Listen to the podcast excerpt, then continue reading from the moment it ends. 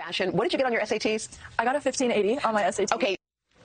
Joe Conta joins us now with a reaction. Joe, uh, listen, I'm understand she's young, softball questions, I get that. But when you choose, when you grow up in this country, you're an American, you choose to go play sport or compete in the Olympics for a country that I don't know commits genocide, actively attacks us every single day through cyber and other means. Give us your reaction after everything we've seen over the last couple of years, Joey, right? But particularly with COVID, which has killed more than a million yeah. Americans, right? To do an interview like that, I don't care what her age is, okay? Uh, I, I, can't believe I, I saw this in, in, terms of when they were introducing her. Uh, this is what NBC also said, quote, she's juggling her newfound fame with competitions, college on the horizon, sweet fashion's biggest night.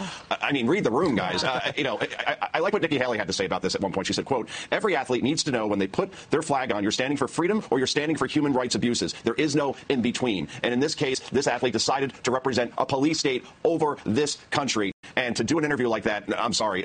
I, know it's the Today Show, as you said, Joey. It's a morning show, uh, and she's 17, 18 years old. But I, I, if I were producing uh, in that situation, I would have just passed interviewing yeah. her altogether. Or if I did interview her, I would say, "What do you think? What's going on with the Uyghurs, Carly?" Yeah. Because that, that, that's it's embarrassing. Well, she did defend herself for playing for the Chinese Communist Party. Watch this. People always have their own opinions, but for me, what I try to stick to is I know that there, there's no wrong or right. There's only intention. And I'm trying to make the world a better place in my own way. And if people disagree with that, that's okay. Yeah, so that's her response there. Um, I, don't, I don't really think she has one. I think a lot of people look at her and they recognize she's talented, she's beautiful, she's smart. Yeah, but she's also a traitor. I, I, would say, Carly, uh, that, that's great uh, that, that, you represented China. Go live there now. Okay, because if you're representing them, then I would imagine then you, you would want to live there and raise any family you may think of having, and uh, you know have, have, fun in Shanghai, uh, where they just had lockdowns for something like a month over COVID. Not the kind of lockdowns we did. We're, we're talking about lockdowns that have driven uh, people to suicide over there. So yeah, go have fun, and, and, and you, you, could live there, maybe near a Uyghur camp, and, and, uh, and that's that. Yeah. Sean Penn, Dennis that. Rodman. We have American celebrities who love to, to praise dictators. I don't understand. Today, we are addressing our dependency on Russian oil and let's be clear, it will not be easy. Some member states are strongly dependent on Russian oil. We have to do it. So today we will propose to ban Russian oil from Europe. This will be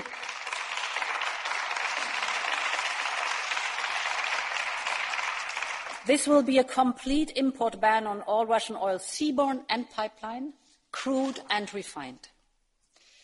We will make sure that we phase out Russian oil in an orderly fashion. So, in a way that allows us and our partners to secure alternative supply routes and at the same time be very careful that we minimize the impact on the global market. And this is why we will phase out Russian supply of crude oil within six months and refined products by the end of the year. Thus, we maximize the pressure, on Russia while at the same time, and this is important, we minimize the collateral damage to us and our partners around the globe, because to help Ukraine, we have to make sure that our economy remains strong.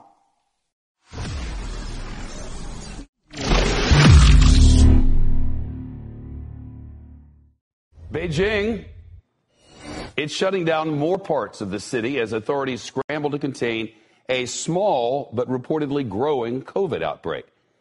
China's capital just shut down more than 150 bus routes and closed more than 60 subway stations. That's about 15% of the city's entire subway system. No word yet on when service will resume.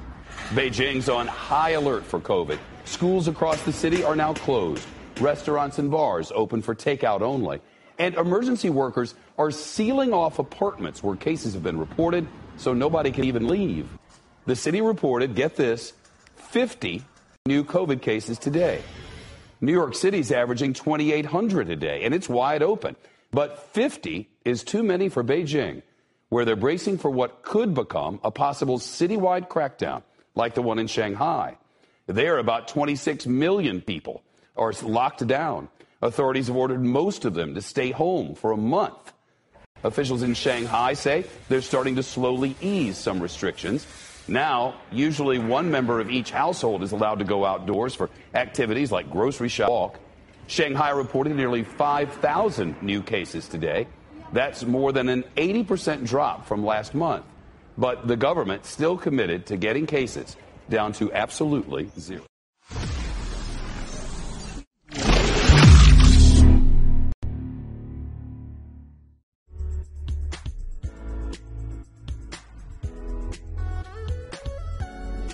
大家好我是米寇。我是三月五日呢，跟随这个北美第一批到达乌克兰边境，参与法治基金和新中国联邦啊这个乌克兰人道救援的团队成员之一。当时的话呢，我们的直播组呢是在明道大哥的带领下，我们来到米迪卡边境的时候，那个时候天上还飘着灭共的雪，然后地上都是冰。呃，零下十几度的气温，然后我们通常都是第一个呃，先于所所有这个国际媒体第一个到达营地的。我们早晨差不多八点半就开始了，然后晚上一直到呃八九点钟，呃，所以那个时候的话呢，我们也是第一次参与这种呃战地和野外的这种直直播，我们也没有经验。但是我们当时只有一个信念，就是说我们一定要把法治基金和新中国联邦参与这次乌克兰人道救援的这个呃真实的这个情况，通过我们的盖特直播，向全球的战友和全球的观众，尤其是法治基金所有的捐款人，让他们看到这个现场真实的情况。所以我们呃当时也是从不会到会，然后一步一步克服了很多艰苦的条件，然后。呃，慢慢的知道怎么样去做，在这个过程中，我们自己也成长，学习了很多。非常非常感谢法治基金和新中国联邦给我们这些宝贵的成长的机会。我觉得这个短短的两个月，我自己的成长和变化非常大。因为如果没有在呃现场这些呃真实的体会的话，我永远是不知道新中国联邦在国际社会上真的是一个一支非常强有力的一个。影响力，而且正在改变着世界上很多的人对未来，然后对这个世界整个格局的这个看法。所以呢，在此的话呢，我真的是非常感谢，呃，我们新中国联邦的创始人郭先生，感谢法治基金所有的捐款人，还有感谢我们啊全球喜马拉雅联盟这次哈就是带领我们能够参与这次。非常啊，具有重要的历史意义的人道救援，嗯，我自己感到非常的荣幸，希望能够有更多的机会参与更多啊类似这样的活动。谢谢大家。来社会的啊，包括各方面的照顾，然后加上大家对我的包容支持，啊，我觉得新中国联邦人从这一个起点上，咱们真的是站起来了，世界人都都看到我们的形象了。也站也站起来了！哇，鼓掌欢迎！关机关机关机关机关机关机！啊，我突然看到有点如堂主的范儿。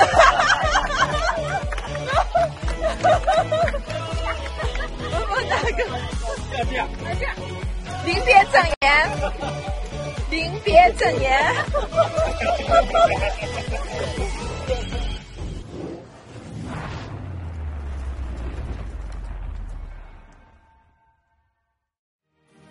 这个世界上你生存的真不是粮食，还真不是黄金，就是你提前预知灾难的能力和你处理灾难的准备，这才是爆料革命的核心。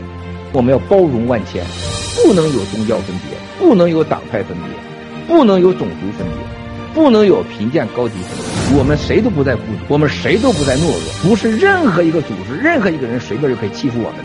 我们有一个新中国联邦在背后。谁都甭想碰我！我们会在全世界联合国的国际救援组织下，我们会安排新中国联邦由法治基金、法治社会主导的到乌克兰战场的救助我们的同胞，还有美国的朋友和所有其他国家的救援。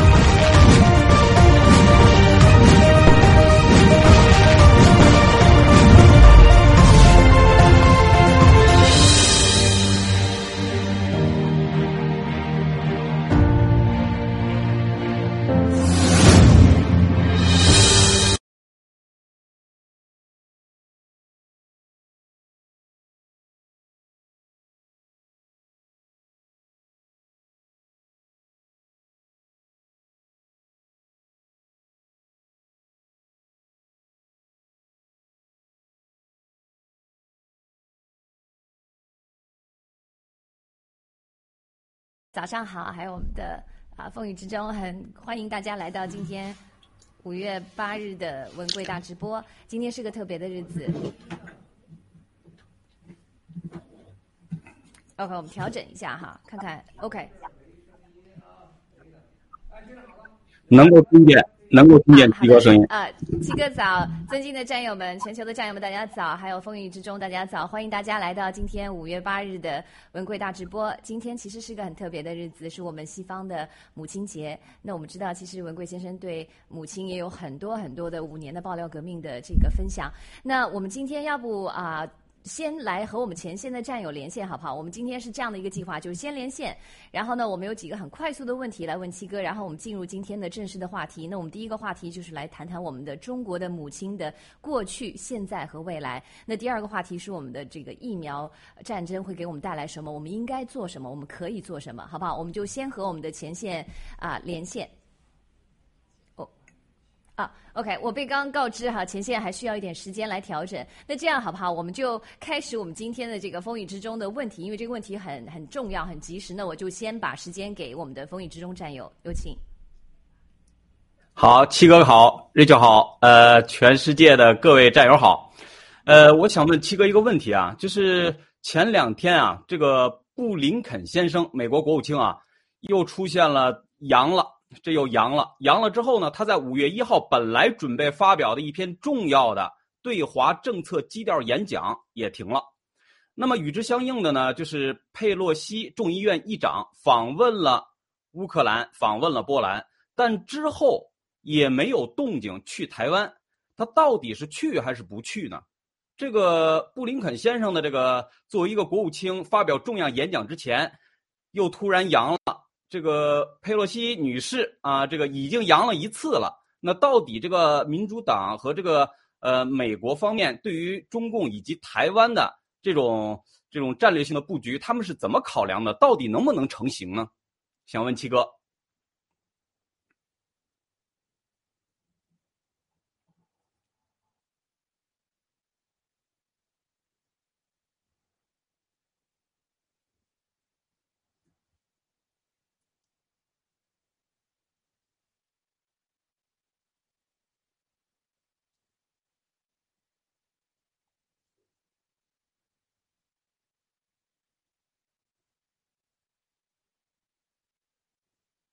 当时报道我的时候，就是这套衣服啊。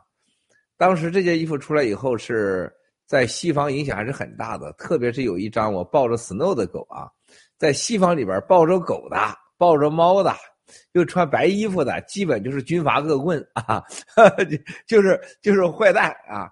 他说：“你们不，你不该这么拍。”我说：“为什么不能这么拍？我喜欢，为什么不能这么拍啊？”啊。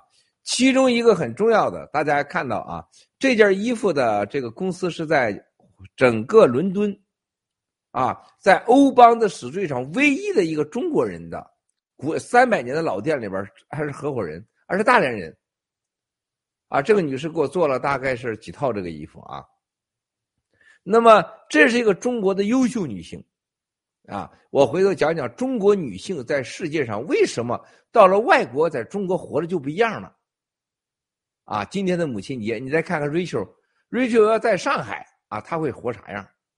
不要说去郑州，也不要说去东北长春啊，也更不用说去那个锁链女的这个江苏啊丰县，也不用说去那地方。啊，我们再说说今天回答你刚才的问题，Nancy Pelosi，Nancy Pelosi 在中国，她能长那样吗？她能活成那样吗？是吧？也不会活成那样。啊，布林肯在中国的国务卿。中国的李克强成啥样了，是吧？哪叫一个总理呀？是不是啊？他连端茶倒水这个丫鬟都不是，在在在中南坑，他真的连习近平旁边的一个秘书的权利都没有。啊，这这个我太清楚，你们知道我跟李克强的这个关系。李克强最喜欢的两个大秘都没有跟着他，就不允许他进这个院。中南坑这个坑你就别进，南院是习太阳的。北院是总理的，你就别进。能让你用的人几乎全抓完了啊！蒙古来那几个哥们儿都跟我很熟，就是李克强身边哪有一个不熟的？现在都跟我很熟，是吧？就用他的话说，我们就是一个啊，就是一个端茶倒水的啊。克强就连端茶倒水都不如。那么今天你看他布林肯的时候，你不要小看美国这个国务卿是很夸张的啊，在对外政策是权力很大的，就中国的总理。啊，你看看庞皮奥这两天弄出大事来了吧？啊，这原来咱不能直接说，啊，我说过，蓬佩蓬佩奥和川普总统一定 PK 起来的。这两天第一次重大事件，第一次来挑战川普总统，对他已经不约约了，是吧？你看到没有？而且他要选总统，这就是美国的政治啊，这在中国是不可能的啊。这一系列事情，但布林肯对华的政策，他确实扬了，但是他有没有讲？他已经基本上透露了信息，中国是他的美国未来的主要竞争对手，就第一号敌人。这个咱七哥，咱们爆料他们说的一样吗？第二个，Nancy Pelosi，很多人以为他呃去不了了，特别是台湾啊，还有日本的，日本政客关心比台湾还关心啊，到处打听啊，在华盛顿也打听，包括也找我这儿来，他到底儿啊，Miles，这个 Nancy Pelosi 能去不去台湾？什么时候去？因为他去台湾基本上就是两个问题已经落地了。第一，台湾在事实上在呃美国这里，在全世界，美国已经给同了。一个绝对的合法性的大国地位，而不是国与国的地位了，是大国地位。奈西普鲁西不会去非洲的，什么津巴布韦、坦桑尼亚、乌干达，是吧？尼日利亚，他不会去的。他去了台湾，就说明你是对等国家关系。我是代表出美国人民的，我是议长啊。美国最大的权利就是三个人啊，是吧？那我就来了，我代表美国人民呢，这不是说我搞一场政治秀啊，那可不是开玩笑的啊。那么好，他一去，大国地位，同等国地位，那么对共产党来讲就是一个绿帽子王啊。王岐山拉帮套的那个，那个高艳艳老公说的，只要船停到呃台湾，我必打你，打烂你。你敢有美国高官访问，我必砸烂你。那就是很简单，你打不打？你不打你就默认了，你打吧就开战。那这问题确实大啊！Nancy Pelosi 因为阳了不能去，现在到底去不去呢？我今天在这里，现在开始直播，谁敢跟七哥赌，跟新中国联邦赌，啊，长岛哥和老班长出钱啊，联盟出钱，一比一千，你拿一块钱，啊，如果到时候不去，赔你一千块钱，你拿一个币赔你一千个币，啊，老班长、长岛哥都都答应了啊，你们找找他要钱的，我是没钱，这个只要你拿一一比一千。全对全世界开赌啊，对外也开赌。我赌，告诉你，六月底以前，Nancy Pelosi 一定去台湾。如果不去，一比一千的赌，就这这就是给你的答案。有没有赌的？谢谢。留言哈，截屏。留言区有赌的加注啊。嗯。好的，那谢谢七哥的点评。我们这样子好不好？我们待会儿再来点评刚才七哥跟我们分享的。我们先和前线来连线，因为前线现在已经准备好了。那我们现在让我们的导播墨镜把前线的画面切进来，谢谢。好了，那我们现在让我们的导播墨镜把前线的画面切进来。哇，太好了，太好了！前线杯子已经拿起来了。这姑娘谁呀？这姑娘瘦小都这样啊？二号小撒拉吗？听不到你说话呀！那七哥好，全球七哥好，哎，七哥好，全球战友们大家好，我是秘方文阳。听到了，听到了。嗯，我第第一次上大直播很紧张，然后我真的有就是很感谢有机会可以参加 波兰的那个前线的那个救助。呃，我是从昨天从那个土耳其呃过来波兰的，之后中间转机华沙之后，呃呃过程中都还蛮顺利的，没有什么太大问题。之后今天到了前线，就是有喝到那个那个直播中传说中的咖啡，就呃很棒，谢谢。嗯，尊敬的郭先生好，然后还有全球的战友们好，我是来自西班牙农场的玄达，然后呃非常荣幸啊，今天上郭先生大直播，你是不是嗯，我也不知道说什么，也不会说什么，就 饼干接 麦吧。呃，那个全球的战友们还有郭叔，大家好，我是糖果小饼干，对，然后我终于来到前线了。我是二十四号听了郭叔的直播，说就是台湾会有危机啊。那我信郭叔说的，所以我二十七号马上就飞到了土耳其去避难啊。那呃避难之后呢，啊马上中新中国联邦启动了这个救援任务，我马上报名了。那也很开心，我现在终于可以参加到这个日的任务里面来。那我要谢谢这个就是一路上帮助我啊，让我顺利可以参加到这个任务的战友。那我也要跟一些战友道歉啊，因为当时我以为我不能来，我对他们发了一点脾气啊，抱抱歉，这样。对对对，不过现在已经来了，然后现场我觉得非常的有制度啊，然后大家该做什么分工也很明确，这样啊，所以现在能够参加到这里来呢，我觉得真的是我现在一生中做的呃非常荣耀的一件事情之一，这样啊，谢谢大家。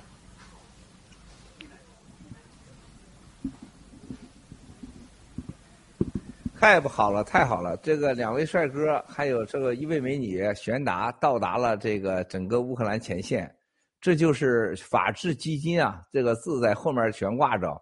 还有这个玄达真的跟正义小三儿好像双胞胎似的，连帽子戴都是歪的，说话膀子也抖啊！这是不是现在年轻一代都这样呢？旁边的像精良，像小小苏，你们长得太像了啊！我都记不住你名字了都。啊，都像正义小三儿，都像这个整个的啊，小小叔和精精良啊，所以说真是长江后浪推前浪。哎，你把窗户打开好吧？嗯，这个真的是完全完全不一样。看到你们这样真的是太开心了。你们在前线的这个感受和在电视上，到了现场以后和电视上你们看和现在在现场，新中国联邦的咖啡啊，新中国联邦的马甲。新中国联邦的帐篷，新中国联邦的在前线战场中的那种硝烟的味道、火药的味道，你们感受到了什么？简单，每人说几句，给战友分享一下。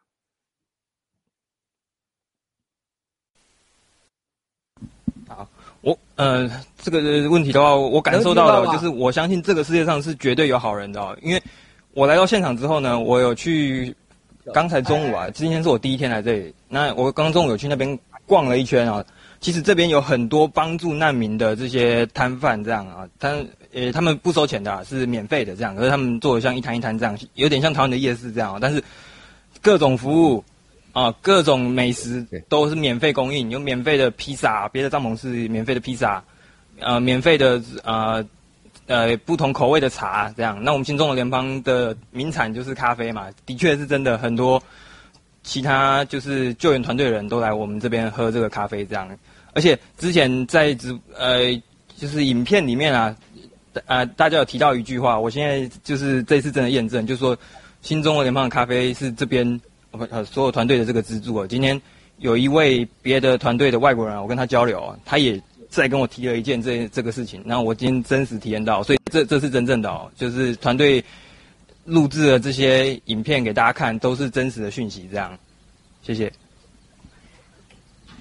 啊，好的，呃 我的感受就是 我感受到了团结和友爱，这是我最大的感受。然后其他的，我再慢慢体会吧。因为今儿第一天，就是 还有呃刚开始初步在学习东西，然后其他的我也也许过两天写写一下，每天都记录一下这样子。呃，没有别的了，谢谢。那个我也是第一次，就第第一次到前线之后，我也是想要了解说这边的一些情况，就是整个流程啊什么之类的。之后到时候如果台湾有出就是出事情的话，可以仿仿照这个模式，之后对台湾就是呃所有战友就是可以提供比较大的帮助，这样。谢谢。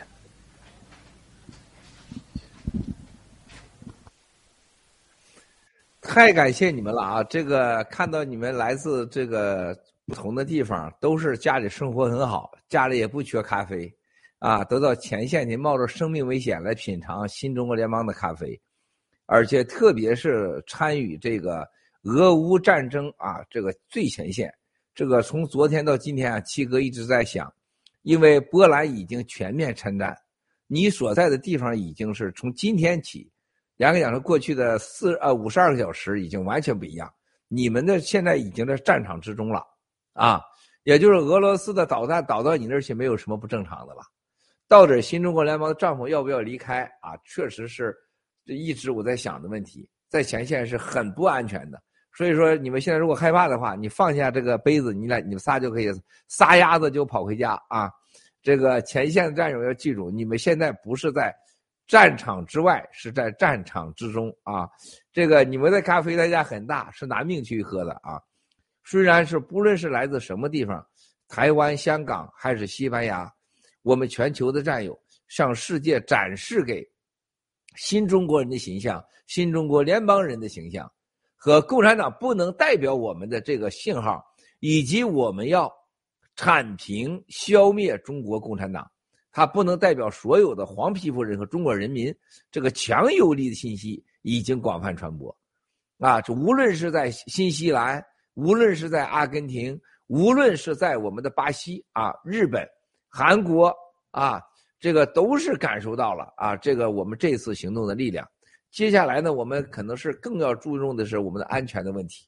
现在你们穿的这个背心呢，既不防弹啊，防弹也没用，因为现在是导弹来的时候，坦克都不管用，你这个这背心儿防不了。七哥没办法给你们放点什么防空导弹是吧？反导导弹去，这个没办法做到。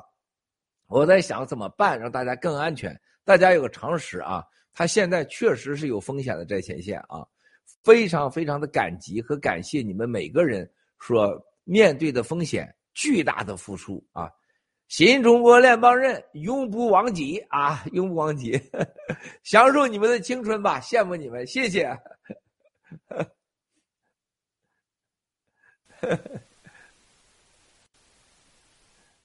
谢谢谢谢。啊，好的，谢谢，谢谢我们前线的。其他有年轻要说的吧？风雨之中。啊，谢谢七哥和前线的这个互动，也谢谢我们三位非常年轻的、呃非常有朝气的新生代哈，来到了我们的马迪卡，接过我们前前两个月战友的火炬，继续啊在马迪卡这里啊提供我们新中国联邦法治基金所有背后战友的这个爱心哈和对这个难民的救助。那好，那我想请我们的风雨之中先来分享一下刚才对啊在这个连线之前的七哥有提到的这个对您的答案的回答，包括刚才我们连线战友提到的几个关键的点啊。想先请您分享，谢谢。谢谢谢七哥的解答，谢谢那个 Rachel 的这个问题啊。其实七哥这个谜底啊，这个非常的明快啊。六月底一定，六月底之前一定会访台湾。这个怎么说呢？这个在乌克兰的局势，以及波兰宣布加入战争，还有在这个。佩洛西女士访问之前啊，有一个四十国的国防部长啊一起开会啊一起开会，这个准备这个干这个俄罗斯啊，准备把这个俄罗斯啊，这个我估计这个四十个外这个部长级的国防部长级的人物能够坐在一起，本身这件事儿啊，就是已经定了大调了啊，后面老大们定了大调了，你们去商量去怎么干去啊，这事儿呢已经是。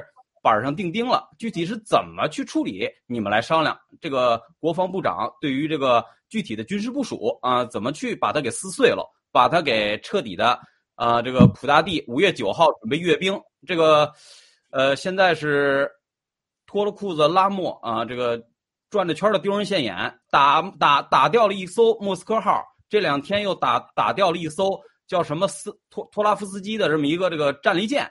啊，这是俄罗斯最先进的。我觉得这个包括今天这个乌克兰和波兰的这个军事上的这种联手啊，已经预示了，不但要收拾俄罗斯，后面甚至已经瞄好了对中共后面这个所谓的黄雀在后的啊，在他后面还有更强的实力的这个北约啊，以美国盟国为。周这个核心的力量啊，已经把这个事儿基本上前两天七哥说五月六号吧，这个出了大事儿了。只不过现在不能说，我也很好奇这件事出了什么事儿了。是到底是北京的这个中南坑里边拍了脑袋，决定了再加脚油门啊，这个准备冲向深渊，还是美国这边又出了什么重大的一个决定了？我也很好奇。那么七哥既然这么坚定的这个有这个坚实的情报啊，说六月三十号之前，啊这个肯定会访访访访问台湾。那我这个与其说是感想，不如说又生出问题来了。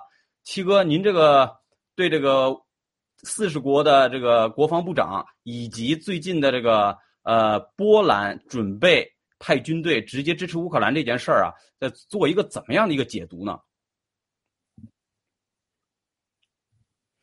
啊，谢谢啊！风雨之中，这个我们很多战友啊，都是所有的信息啊，还有判断信息啊，还有这个对思考问题啊，绝大多数都是来自已经出来的信息和媒体，啊，然后呢，就根据自己的脑子啊，这个最近记住了啥，看到了啥，听到了啥，然后呢，反映一个对事情的态度，这是互联网最危险的之一。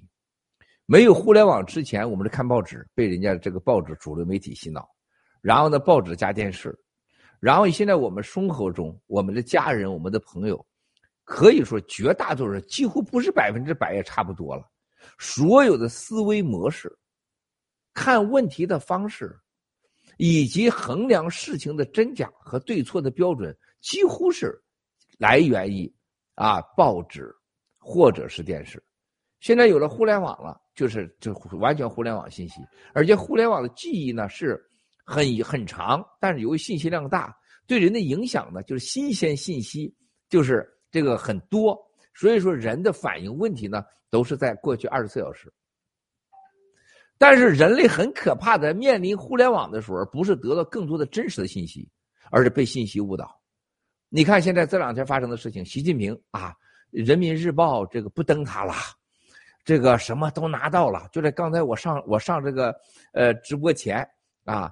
国内的两个战友啊，这两个战友都是牛叉的不行的啊，都是给共产党国家高官，就所谓老写东西的人啊，动不动就写什么劝谏呐、建议呀，我所理解的呃欧洲主义呀、欧洲古典到底还有没有古，还有没有典呢？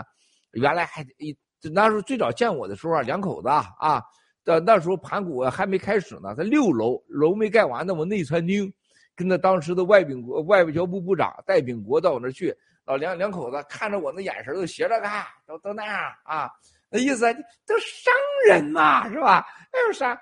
小郭，听说你在河南人盖过裕达呀？啊，你那个裕达我还是去过的，餐厅不错嘛，啊，但是闲了点哈，就是你一看到那种官僚，还有教育的教僚，还有那个中国人绝大多数就从来没出过中国，啊，然后成天教给孩子说，孩子。啊不要坐井观天呐！他根本不知道，他那个腚下边就是中国最大的井，全人类最大的井。他压根儿就不知道这个世界有多大，还老教育人，是吧？啊，我对人家都很客气的，七哥很谦卑啊，很客气。后来打了段交道，啊，竟然有一次突然说：“哎，我很喜欢和你聊天啊，呃，我看你不是一般的商人呢，我想跟你聊一聊中国最近，啊。”这个加入 WTO 以后的经济变化，还有中国的建筑学，他给胡锦涛的夫人特别好，刘永清。你想能见当时胡锦涛夫人的人，那就那给谁说句话，你就登天了，说告你你就死求的了。各省省委局都求见他啊，他竟然拿了好几个奔驰钥匙给我，说有人送我几个奔驰，那个那个那个新奔驰，我也不开。小郭给你吧，你看 给我送奔驰啊！这老大姐还他先生，就刚才就刚才啊，他现在看直播呢。我形容你两口子，你别不高兴啊！这个这是说的是事实。刚才说，哎呀，最近温贵可真有动静，应该是这个大脑袋出事了。他们叫喜叫大脑袋，大脑袋出事了啊！然后一列举列征啊什么摘下来。说实在话，刚才这话啊，这大姐不好意思啊。我说啊，你还是那么天真，啊，还是那么天真，就像今天风雨之中，就像 Rachel 特想听到这个消息一样。为什么你渴望想听到这个答案呢？是因为你心里边很空虚。就刚才我回复你，刚才我在俄乌战争之前，我是唯一一个在社交媒体上说俄罗斯一定敢打乌克兰，而且一定会惨败。而且美国一定会出手，而且欧洲一定会上，而且会打死他，还是打解体他。我是唯一一个，因为我不空虚，我心里边有一堆的武器对付这些事情法。我知道，我不猜，我不受别人任何人影响。四十国参战啥意思啊？他有能耐不参战呢？泽连斯基一个人撬动了世界，若泽连斯基跑了，就完了。为什么中国共产党的人民日报新闻先说泽连斯基跑了？泽连斯基跑，所有人普京的大媒体第一跑，泽连斯基跑了。泽连斯基在哪儿呢？在乌克兰，你去过乌克兰？乌克兰的地铁是长啥样？你去过乌克兰的地铁，你到了俄罗斯你就知道，俄罗斯必亡这个国家。它本来就像俄罗莫斯科，就像北京，乌克兰就像香港，就像中国人到了香港看香港的地铁，哎呦我的亲娘了，人家的地铁里咋这么干净啊？不但有空调，人家的地铁里面的地上你拿手糊了都没泥。你到中国的地铁里边，有的地方很新呐，但是那个臭脚丫子味儿、臭豆腐乳味儿，还有那不刷牙的味道，你就受不了。我这农民出身的人，我上去以后，我都感觉到这地方还不如在我们家厕所蹲着呢。就人家乌克兰有香味儿，有花草之味儿。后来我问为为什么？我说你们难道你们所有的地铁就像五星级酒店大堂在空调里放那个香味儿的香精吗？他们说是的，说你看乌克兰的男人、女人战争的，在你看看，在这个亚速钢铁厂救出来的男女人，梳着干净的头发，比现在这个上电视的瑞秋头发都顺当，人家都拿着头油都抹得干干净净，扎上就出来了，是吧？人家是个很体面的一个民族国家，很团结啊，这样的国家和民族是准备和俄罗斯战争准备多少年了，知道吗？准备了几十年了，人家要加入欧盟，加入很多年了，啊，那么接下来就乌克兰啊，这波兰要加加入战争，我当时我就说，我说波兰他不加入战争，他也得被加入战争，因为他一定打他，一定惹他。啊！而且波兰跟他之间是没有国界的，就波兰和乌克兰就像被共产党侵略台湾和香港的关系。你想，咱俩同命相连呢？台湾人看到香港这样，他怎么能不上呢？他不上，下个就是我嘛，是吧？所以当时所有的香港人，就凡是往台湾的，咱帮助救的人一传过去，台湾人一看打着香港旗，人家一确认，直接全上，从来没有一个拒绝过。凡是来自大陆的，对对对对对对，你去日本，要不然我把你送回去。啊，就这种感觉，就是今天的波兰，我就跟着给你们大家解释的很清楚吧，这个例子，是吧？还有今天是母亲节，你但凡去过波兰，啊，你就会看到那个地方对母亲的、对女性的尊重，全世界出美女最多的地方。我那地方不出美女太奇怪了。你看那瑞秋长这样，你说他妈能能长得跟石耀岩那样吗？那肯定不会的。他妈长得一定比瑞秋还漂亮。啊，母亲孩子就是母亲的。你看我这样，我百分之九十九就像我娘。啊，我今天母亲节的时候，我就想说乌克兰的女人的伟大，培养了一代又一代的伟大的乌克兰人。乌克兰母亲的勇敢，才有了今天勇敢的民族。特别是原苏联，也就是俄罗斯的犹太人，是全世界最勇敢的犹太人，培养了一代犹犹太的族的泽连斯基。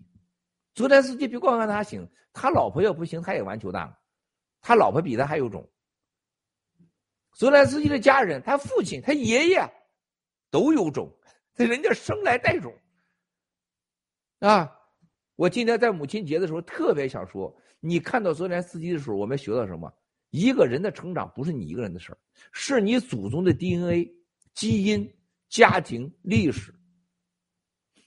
波兰的四十国参议，还有这些国防部长参议，我想该告诉大家，你们来看都不要看，别看这昨天莫斯科打了，拉姆斯号也给航空母舰打了，苏二七直接把冰岛、蛇岛的几个呃俄军的这个基基地给毁摧毁了。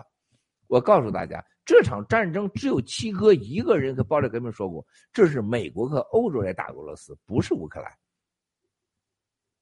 是乌克兰的精神和乌克兰的战略，加欧洲的一个安全和军事和英国，然后和美国。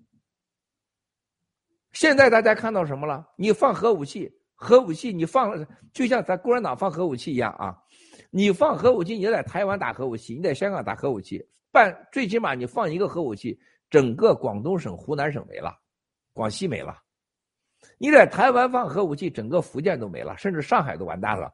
那核武器都不可能控制到说像切豆腐一样，我只切风雨之中的左胳膊，不切右胳膊啊！我切你左胳膊，Rachel 右胳膊没事不可能，我把这电视砸了，咱仨的影像都没了。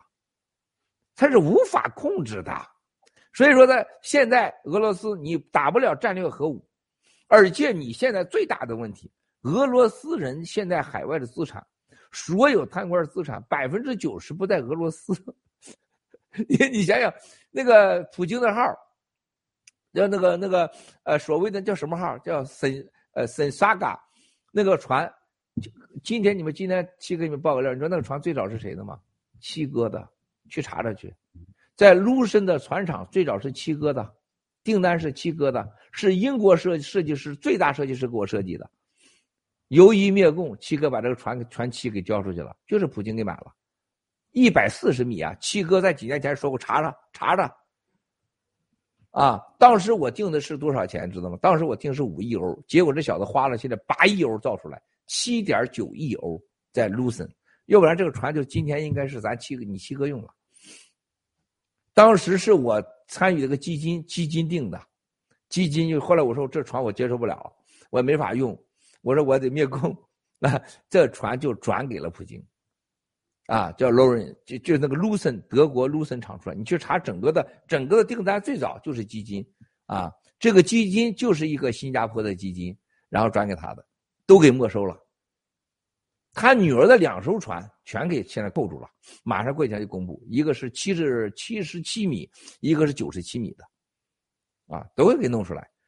这么现在从这一点上你看出来，对俄罗斯的军事、经济、人员控制，我告诉你，接下来今天你看到比在比对中共国未来，未来在对待中共国的时候要比他厉害一百倍，一百倍。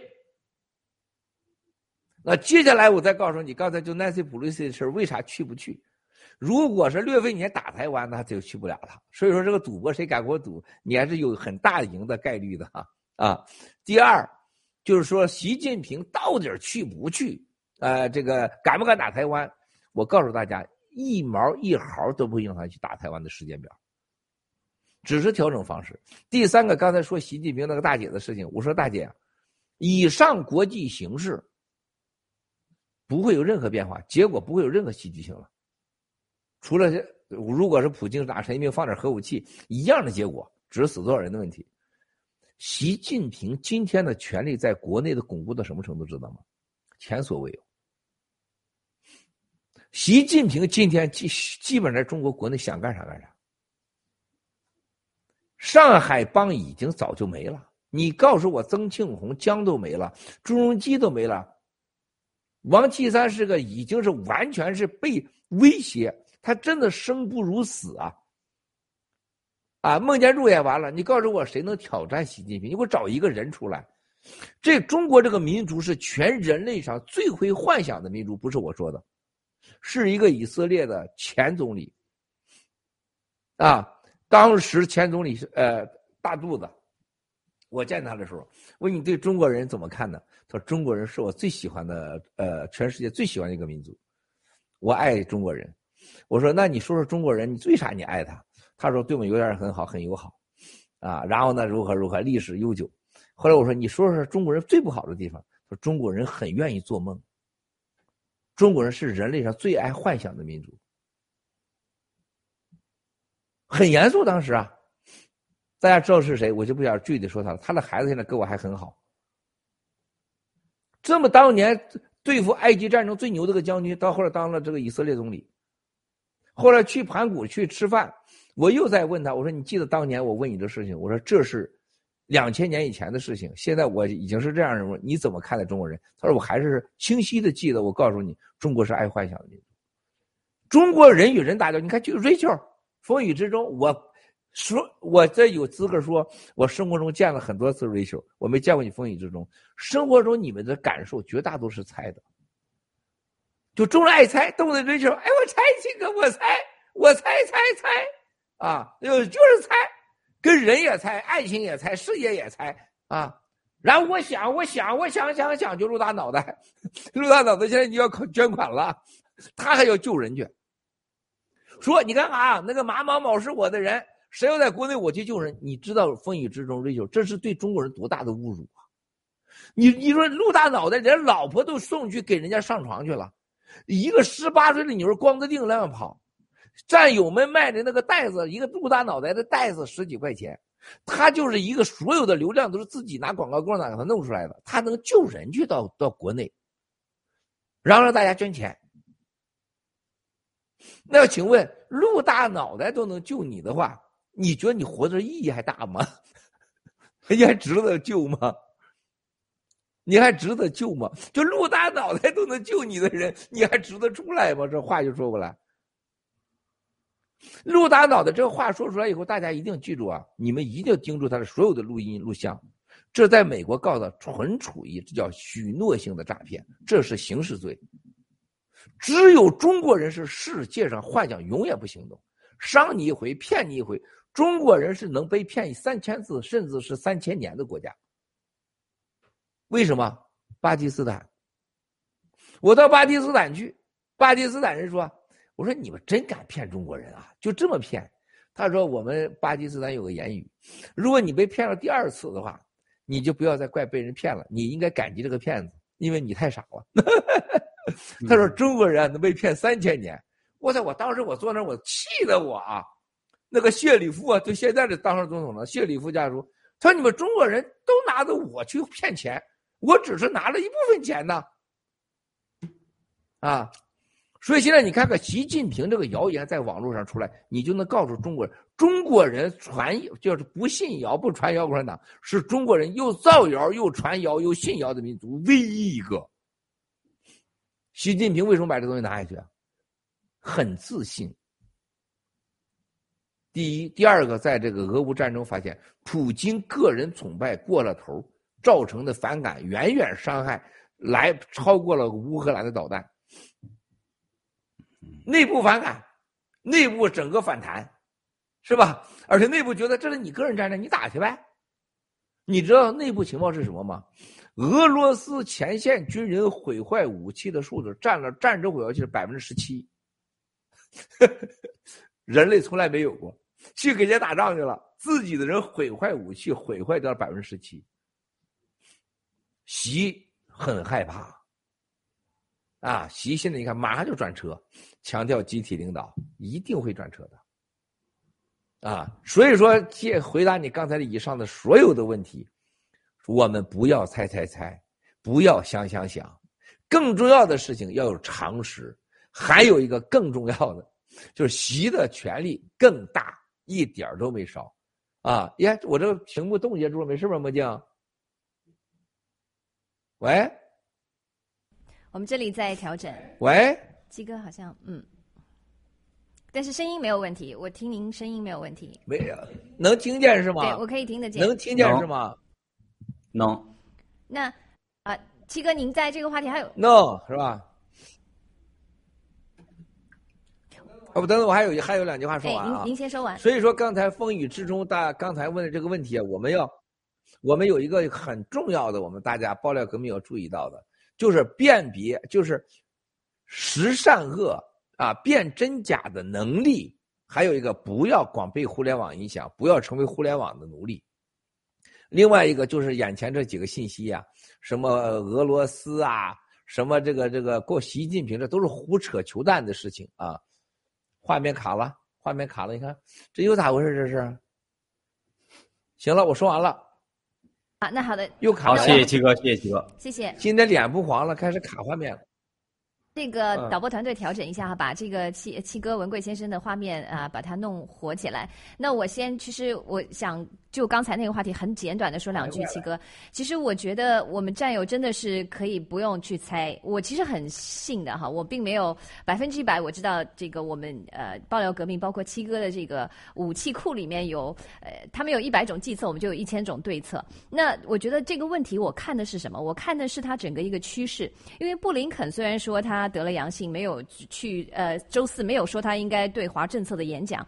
但是，但是我相信的是美国的这个系统，因为我们看到的最近的轴心法，我们最新的呃最新的这个芯片的这个竞争法等等，都已经提上议程，国会都已经在往前推进。呃，所以说这些趋势是不是一个人、两个人或者一小撮一小撮这个呃拜登的这个内阁的人可以做决定的？就是他不是以个人意志为准的。我们在这个大时代的背景下，七哥已经通过三十年的这个啊，怎么讲？太极已经推到了这一步。我们看到的所有成绩，它不是一个偶然，它是一个必然。所以这个趋势是没有一个人可以阻挡的。所以我我觉得我们看到的这些呃信息，真的是要好好的去呃，就像七哥说的，不能猜，不能想，呃，要要多想，不能猜啊。那好，那我们今天其实时间很有限，因为我们今天的一个话题是我个人非常非常喜欢的一个话题，就是母亲节这个话题。我也知道文贵先生对这个话题也非常的用心。您在过去的很多的大直播都有分享过很多的关于母亲的呃这样的话题。那我先呃在开始之前呢，我想谢谢文贵先生的母亲啊，为我们这个怎么讲中华民族，为我们的这个新中国呃爆料革命新中国联邦养育了生育了这么一位优秀的啊儿子文贵先生，所以我很呃谢谢他，希望他在天之灵可以保佑我们的新中国联邦，保佑我们所有的战友。那还有我想祝全天下的这个母亲啊，我们新中国联邦的母亲，我知道我们新中国联邦有很多很多优秀的女性和母亲，此时此刻在看我们的大直播，我也祝他们这个节日快乐啊！非常感谢你们的付出。那好，那我们就让在我们在等这个调整之时呢，我们先放我们今天为为这个文贵大直播准备的这个关于母亲的这个 PPT 好不好？好，先让我们的导播切进来，谢谢。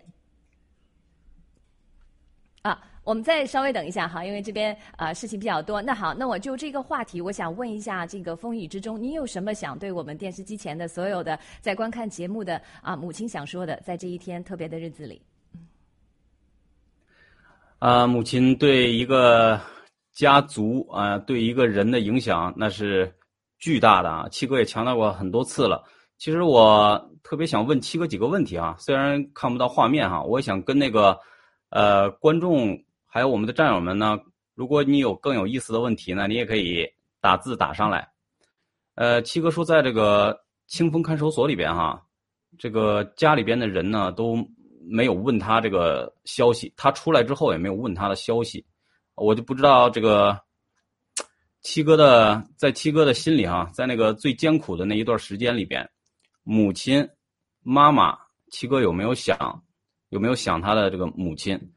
呃，为什么他说家里人呢都没有在问这一段？他在清风看守所二十二个月出了狱之后，那肯定是不堪回首了，不想听到那么多这个难过的声音。但是文贵先生的妈妈是怎么关于这一段二十二个月自己的那宝贝孩子？呃，被关进大狱、生死未卜的前提下，怎么去这个安抚文贵先生呢，或者是用什么样的一种姿态去面对文贵先生的？文贵先生又感受到了什么？尤其在这个二十二个月里边，母亲在他的心里边的这种感觉，对他产生了什么样的一个影响？其实我是很希望问一问文贵先生的。Rachel，你有什么样的这个对于这个刚才你说文贵先生的母亲为我们养育了一个这样一个？伟大的一个七哥啊，你有什么要有什么想问的吗？母亲这个词也是我参加报道革命之后呃的体验哈。其实我从小跟我母亲的关系不是很。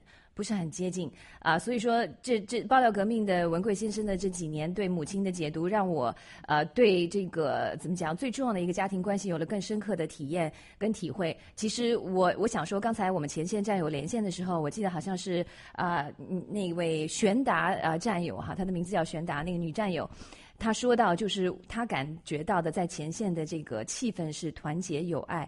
那其实我们经常会用家庭。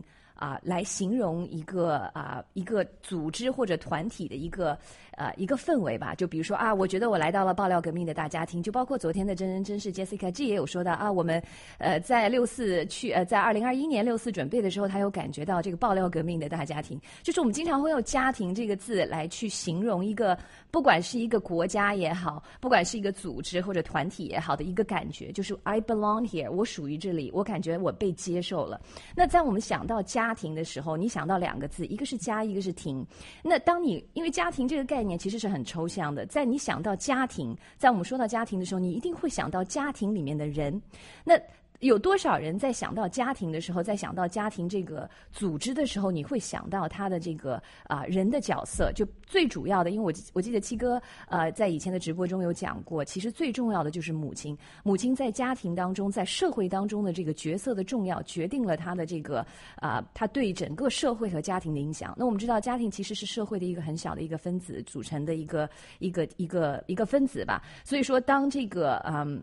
当这个家庭组织、公司也好，包括我们爆料革命也好，有一位母亲一样的这个人物，不管他是男性还是女性，但是他所带来的特质，是我们在这个文贵先生成长过程当中分享到的他的母亲所担任的这个角色的时候，我们就会觉得我们是一个大家庭，我们就会觉得我们过得很充实、很温暖、很有爱的这样的一个环境。所以，我觉得这个话题是我非常想啊探讨的，包括我们的过去、我们的现在、我们的未来。那说到其实中国的。母亲的过去，呃，我我我其实很承认啊，我小时候读书不是最专心啊，我不太喜欢这种填鸭式的啊教育，所以说我是一个很叛逆的，呃，就是老师说老师的，我自己想我自己的这种这种学生哈。但是所以说我也很惭愧啊，历史没有学得非常的好，没有用心，而且加上这个这个呃时间也有忘记。但是我觉得我的记忆当中的过去有一个很深刻的印象，就是从老毛子时代的。因为我记得我来到西方读书的时候，我经常会看到西方的女权主义，因为大家都有知道，在西方女权主义其实是很很盛行的。在很我惊讶的是啊，我看到很多女权主义的书有说到老毛毛泽东的时代对女性的解放。那个时候我对中共的体制的恶其实我不是很了解，哎，我就是抱着一种很好奇的心思去去看这个女权主义和对这个毛。毛泽东对女性的所谓的解放的这么一个呃这么一个嗯一个事件哈，那后来呢，我因为今天要做节目，所以我又做了一些呃小小的阅读，因为我是昨天晚上一点呃十二点半的时候被通知要今天早上上直播，所以呃时间非常的仓促，但是我发现就是在。啊，毛泽东他二十六岁的时候，也就是一九一九年的时候七月份，他出过也他写过一个关于母亲的一个东西，叫《妇女革命》啊，叫《妇女革命史》还是叫什么？呃，《妇女革命军》。对他有写到妇女革命军，而且被西方杂志呃被西方的这些呃研究人员用到引用过。那当时是一九一九年，他二十六岁，那是啊他还是比较激进、比较年轻的这么一个时期，他写出来的这么一个啊很短的一个四呃一个一个作品吧。那他这里面就讲到，他把女性的衣服啊认为是呃还有女性的化妆品啊，就是呃把你打扮的就是很很。漂亮的东西作为一种枷锁，他把女性的首饰也作为枷锁。他说需要那个时候的他觉得需要打破所有这些外在的修饰的东西，因为他觉得这些呃是是是是是是需要被弃呃呃破弃的东西。那为了达到这个打破这个东西，他说我们就需要革命，要造反。那之后就来了他这个妇女解放运动，包括他修改的这个婚姻法。叫四九年夺权以后，那其实对我来讲，我们我今天有很多的问题想和这个文贵先生探讨，因为我们知道中共国最会的就是假骗偷，他把一样完全假的东西跟你说成非常的漂亮，就像今天呃今今天的这个我们经历的这个疫苗啊，疫苗是杀人的，他会跟你说它是救人的，你打了疫苗之后你可以啊你可以活，你可以减轻你的这个症状，如果你不小心得病的话是一模一样的，那他呃呃呃共产主义他就用这样的一个。骗局来给你绘画出一个非常美好的一个形象，包括他说女性要呃婚姻法保护这个女性，因为呃在五五十年代初的时候，他有修改这个中国的婚姻法，允许女性的这个结婚，被很多的西方当初的学者认为是一个很很先进的这么一个思想哈，毛泽东思想。所以说这也是我想啊跟七哥在呃在在今天我们节目当中说到这个过去的这个女性的地位时候，我想呃跟七哥探讨一下的。那我想我先说到这儿，那我想问一下这个风。之中，您对我刚才分享的这个信息有什么样的回应？我觉得，就像毛泽东这样的一个人啊，他这个承诺过无数啊，刚开始说过的话呢，呃，没有一件事啊，他最后能够真正的落实在这个他的执政理念里边，而且全是反的。所以呢，他这个怎么讲呢？这个佛与魔之间的这个区别啊，首先呢，它有非常大的共同性，都有巨大的能力。巨大的能量啊，能够感染人，能够宣传，呃，能够鼓舞人心，能够也许能够拉拢和团结很多人。这个，但是它的区别就在于最后的它的这个用心，它对于女性，包括文艺工作者也好啊，你包括知识分子也好啊，它都是一个利用，使是它要达到自己目的的一个工具。它所要达成的目的是控制，而与它相反的，在魔的对面呢，如果是一个佛或者是一个善良的一个存在。他所有做的东西呢，都抛向另一个对方啊，能够有自由，啊，能够越来越开放，越来越有自由，越来越有选择。在这个当中呢，就体现出来一魔一佛的两个看起来都非常有能量，但是他们两个的区别就在于最后的这个用心，你是要在里面施加控制，还是要让对方得到自由？母爱最伟大的地方呢，他知道一定有一天要跟孩子分离。但是美就美在这里，他所有的用心，都倾注在，你可以成为一个独立的人，啊，你和我是不一样的存在，你要和我终归要分分开的啊，你有你的生活，我有我的家庭，我要养育你，这个是最美的地方。那么到现在为止，我们中共国这些乱象也好啊，这个各种各样的社会当中的这个亲子关系里边的一个重大的一个矛盾点，我觉得也是在这个地方非常的突出，就是控制。我无论如何，我要控制，没有控制就没有安全感，没有控制就没有把握性。好，七哥回来了，七哥换衣服了。七哥好帅，这个黑色的这个好像是丝的这个缎面的衣服，非常帅。啊，七哥，你的你能听到我们说话吗？您给一个确认好不好？啊，那那这样，七哥有可能还是啊在忙。那我就是跟我不知道刚才我的问题，七哥有没有听到哈？因为我刚才有说到过这个。啊，中有有一个误区，尤其是西方的一些早期的学者对这个毛毛泽东哈，对女性的这么一个呃嗯一个举动吧，在他夺取政权之后，呃很多的西方学者是认为是进步的，因为他把中国的女性的半边天啊，所谓的这个女性撑起半边天托起来，所以说很多人是觉得在当初的那个啊思想也好是什么也好，是对是对中国女性的一个解放，但是我是持有非常相反的看法。我知道七哥啊，我想先让七哥啊和我们先说。说一下，因为我为什么会呃持相反的方法呢？就是网络有问题吗？哎，好像七哥听不到我们的讲话。七哥，您听得到我们的说话吗？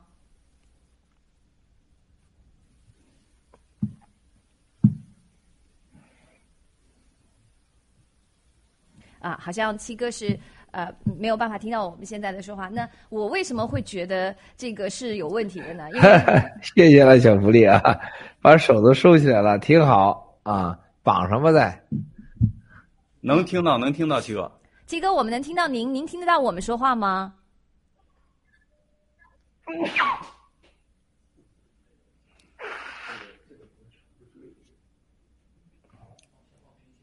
啊，那好，那我们先把这个 PPT 放出来，好不好？我们的 PPT 已经准备好了，我们先放 PPT，然后我们再调整回来，谢谢。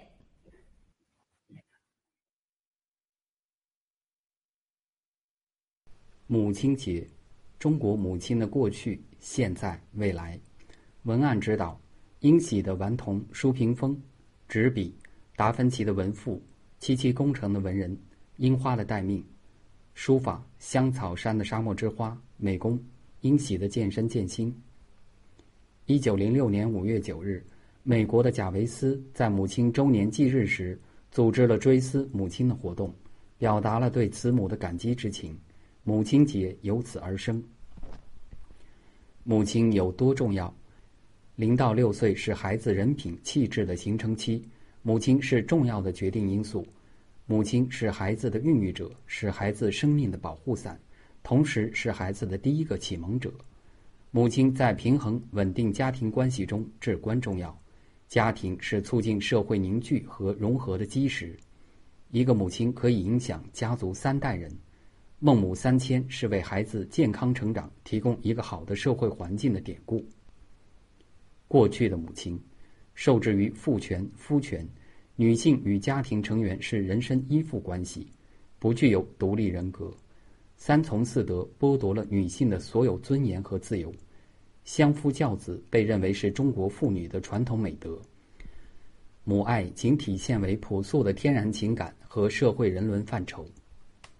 中共治下的母亲，母亲的定义被篡改，党性替代了人性，爹亲娘亲不如党亲，我把党来比母亲，鼓吹妇女能顶半边天的同时，把女性变成中共恣意压榨的对象。女性的基本社会属性被改变，母性被扭曲，家庭人伦尽丧。习母齐心，检举习近平逃避少管所社会主义改造。安徽张宏斌揭发生母反毛，亲眼目睹其母被判死刑并拉向刑场。中共的洗脑彻底改变了母亲在家庭和社会的地位，功利主义，一切向前看。使母亲成为中共统治的工具和牺牲品，一边是荒淫无耻的钥匙兰，一边是无力反抗的杨改兰锁链女。社会关系和人生观的改变，父亲角色的缺位，母亲要面对社会、丈夫、孩子，需要承担更大的社会责任和家庭义务。由于缺乏安全感，母亲把自己未能实现的梦想都会压到孩子身上，出现虎妈。鸡娃，母亲失去了最原始爱的能力和勇气。中共不讲人性，不讲道德，不讲伦理，彻底摧毁了中国家庭的内在关系，人人成为中共治下的畜奴。中国未来的母亲，得到社会的广泛尊重，活得有尊严、快乐、幸福、自信、阳光、智慧、正义的母亲。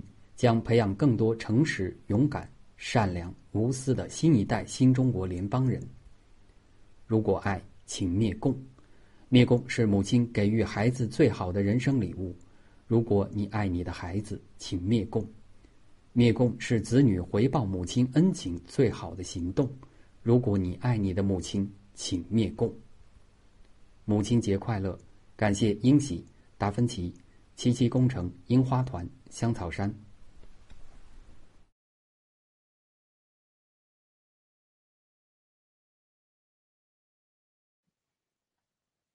听我们的 Eric 的这个深情的朗读哈啊，很享受啊。那我们再回到，因为现在屏幕上还是没有呃文贵先生，那我们继续我和风雨之中继续聊一聊啊，刚才这个啊关于母亲和家庭的话题。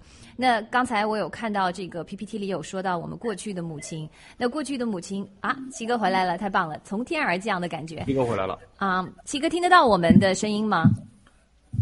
听得到吗？啊，能听到，能看到。好了，七哥这身哎呀，见你们俩不容易啊！现在这家伙。回来了，回来了。七哥，我们在您没有来的时候，我们一直在讨论这个母亲的话题。我有提过，就是啊，在早期的这个毛泽东的一些的思想里面，被西方的早期的一些学者认为是进步的，因为他因为老毛说到母亲的过去，我就想到这个老毛写过的母啊妇女革命军哈，它里面提到提到的这些什么首饰啊、化妆啊、衣服啊，都是对妇女的束缚，需要被需要用这种造反有理、这个武装的这呃呃方法去就是无证去去去推翻。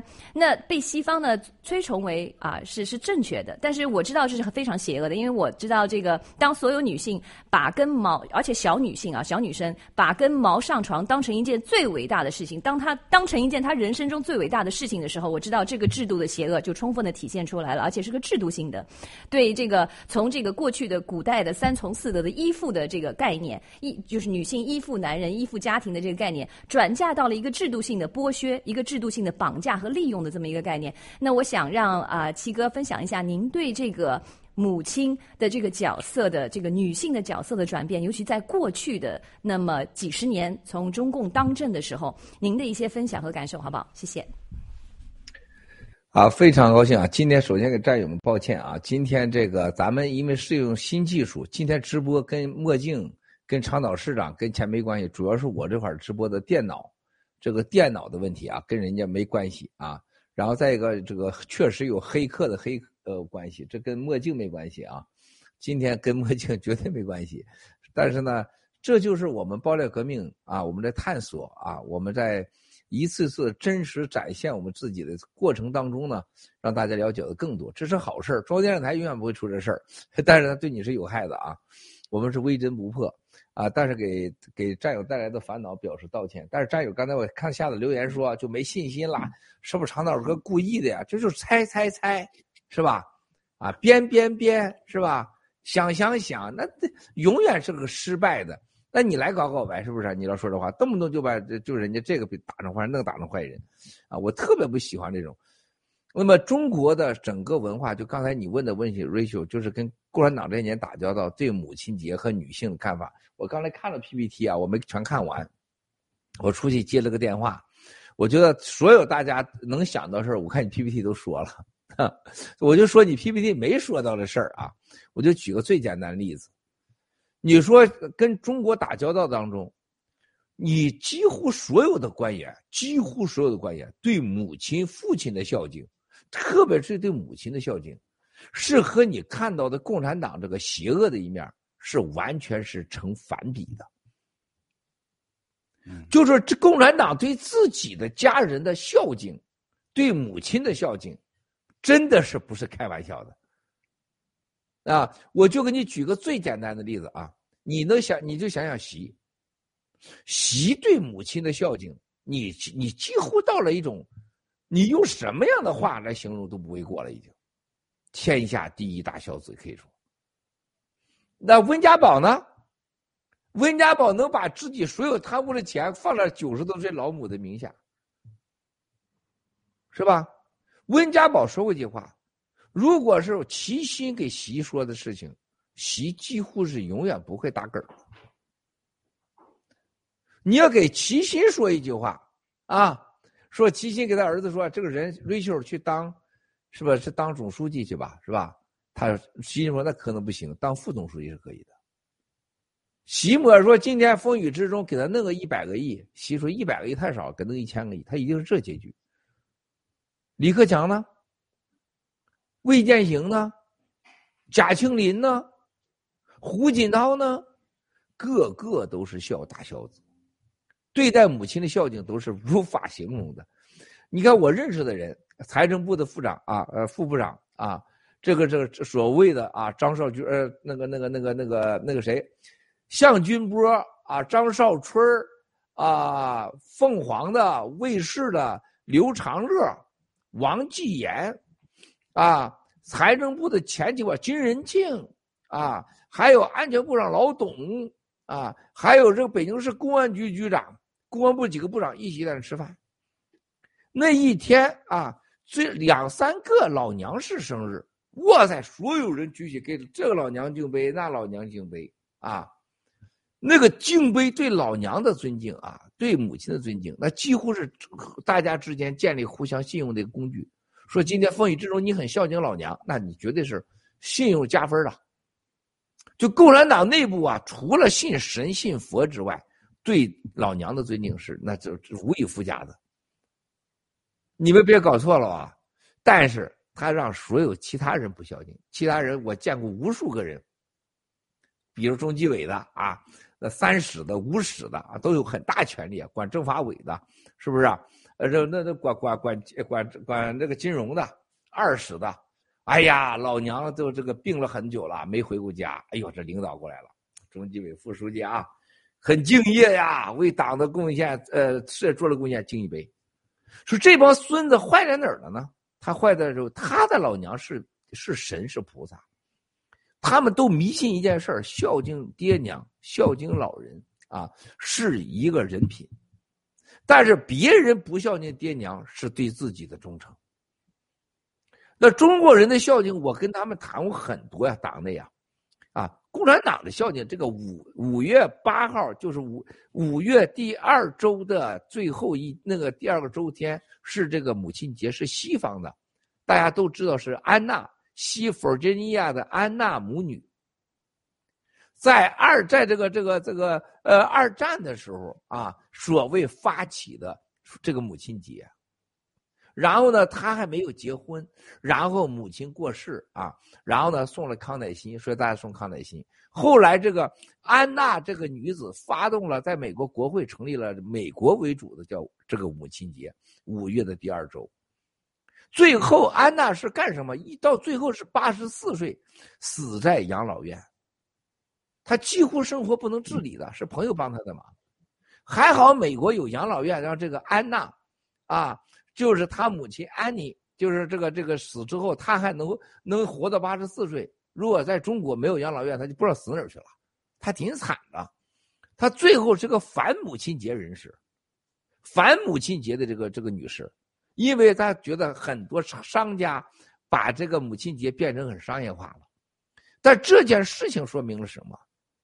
西方的节日绝大多数是商业把它推起来的，而不是真正的所谓的母亲节。那母亲节是真的变了质的，啊！但是没有商业的推动，母亲节是推不起来的，啊！那么我就这问题跟共产党的高官探讨啊。胡锦涛的夫人说：“你知道蒋介石是什么人吗？蒋介石是孝敬家人的，是讲义气的。”对老爹老娘，虽然那样出身是很孝敬的。他说那个那个人，他是不孝敬的，是骂自己的爹的。那个人，那个人是谁呢？就躺着那会儿，毛泽东，他就那个人，嗯，那是反爹娘的。啊，你就当时那个那个感觉，你能听出来？就共产党内部人崇拜蒋介石，说蒋介石的文化高，成品高。他那蒋介石的字儿是真字儿啊，他那字儿是妖体呀。就人家不提那个毛啊，他不敢提。他跟我说话，这已经到了极点了，就敢说他坏话了，说毛坏话了。他说：“你看那个人，他孝敬爹娘吗？他不孝敬，骂他爹，他要打他爹呢，啊，对他妈也不孝敬。他说人家那个蒋介石，人家孝敬，人家的字体那叫字体，他的字体叫妖体。我那你怎么看待中国人的母亲节呢？我亲自问我说，今天这个母亲节我很有意思。你刚才七哥换衣裳了啊？”我记得很清楚，当时我穿了个中式的，就是一个这个这个领子。他说：“文贵，你为什么穿这个领的衣裳啊？”啊，你看今天我全新的，但是这是机翻身啊，啊，我当时很有意思。我说这是真正的，我说这是咱们魏朝的衣服，汉朝的衣服，严格叫汉领。他说：“文贵，中国的母亲节，所有人传统上讲的就是啊。”孟母断机教子，我过去在直播中讲过，孟母三迁教出大圣人，为什么呀？儿子靠近杀猪场就想学杀猪，靠近学校就想上学，是吧？靠近墓地他就想去哭啊！我的那天儿啊，天天去哭人家，他 老娘三教啊，把三搬了三四家，你也别学杀猪了。你也别想磕哭磕坟头了，别天天我在那天儿啊地的，你还是想学书吧。他这孩子有点不好好学，逃课。那你逃课，母亲怎么说？很聪明，是吧？回来以后正织的布呢，咵嚓嚓，我织过布啊。我倒是我小时候上他老家，我小时候我娘还织过布呢，那梭子布啊。到老家那梭子，我就对吧？偷着我娘那梭子出去跟人打架去啊。人家孟母把那梭布唰给切开了。孟子说：“为啥呀？”哎，你能不能别那么大动静在这块烦不烦呢？拜托了。哎，哎，这这这什么情况？当时啊，当时切完以后说：“哎妈，你为啥把它切了？”他说：“因为织的织的布，我中间就给断了，那你就不能持续，就不能成功。”啊，他说：“学业是不能偷懒的，不能中断，所以才教出这么的伟大的啊。”你别看当时就我这个牛叉劲儿，我讲出这个中国，他说，我问完他以后，他说，我说完汉服，又说孟母，我也给他对上话。刘永清过来拍着我说：“你是我见过中国男人中最懂的母亲和中国人关系意义的。”我再给你讲个故事。你这个旁边这个啊，就说说锦涛，他永远永远叫涛哥啊。你这个，你知道他是怎么受母亲影响的吗？你们知道胡锦涛母亲怎么影响他的吗？胡锦涛从小背古书，背倒背如流，你们谁都不知道。胡锦涛的母亲逼着胡锦涛写古书，写到毛笔多少个写了就写折，写到愤怒，写写着咔跟折，每天继续写。啊，而锦涛同志写写中国古书当中写最多是什么？教的谁呀？老子、孟子。他不让他学孔子。我今天给你们爆个料，他他到后来一直问他母亲，为什么学老子、孟子不说孔子？他他母亲从来不让他写孔子的事情，这个很有意思吧？锦涛的娘不是一般人啊！哎，风雨之中这个事儿，七哥今天给你们爆爆料。所以那个娘整出一胡锦涛啊，而且胡锦涛你知道很夸张在哪里啊？和谐这个事儿哪来的？你知道吗？和谐是哪来的呀？啊！你今天我这今天一出面，今天咱仨这画面和谐，你知道为啥知道吧？男版胡锦涛就是风雨之中，长得太像了，你俩像双胞胎一样。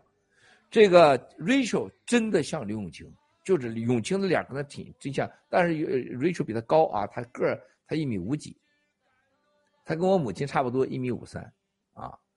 我觉得真的是当时啊，锦涛当时跟我说，他说你母亲小时候这对你伤害，对你啥，你给我说说一两件你母亲叫你最难受的事我说我小时候偷过人家钱啊，我大概六七岁吧，偷人家旁边钱想买炮仗。人家在炕上磨磨磨磨，把这钱磨到自己兜去了。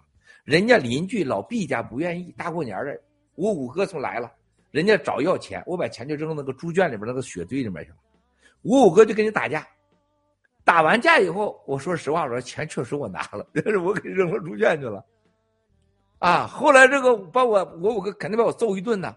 然后呢，我娘就指着我啊，说你这个八糊头，知道你这个八糊头。你拔瞎了吧？啊，我说拔瞎了。你这个拔胡头，就这指着我拔胡头，我娘的眼泪哗哗的往下掉。啊，我娘说我我不是说别的，我就说你这孩子，你偷钱，你给我要钱，那是五六块钱，很多钱，兄弟姐妹们，相当于今天偷人家几千块钱、几万块钱，你知道吗？啊，人家也是没钱。他说人家老毕家是邻居，你偷人家钱，人家咋过年？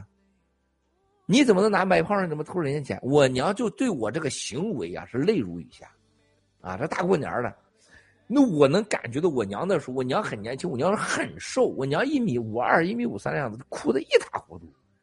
我五哥是我人生的第二个父亲一样，就教育我嘛，老揍我，啊，我五哥这过年说我有说一百遍，你这个扒瞎话的家伙，就扒瞎。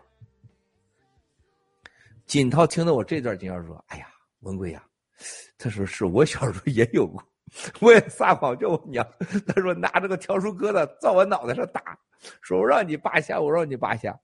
他说太一样了。锦涛啊，当时手就有点发抖，就他那时候就是已经做过手搭桥手术了。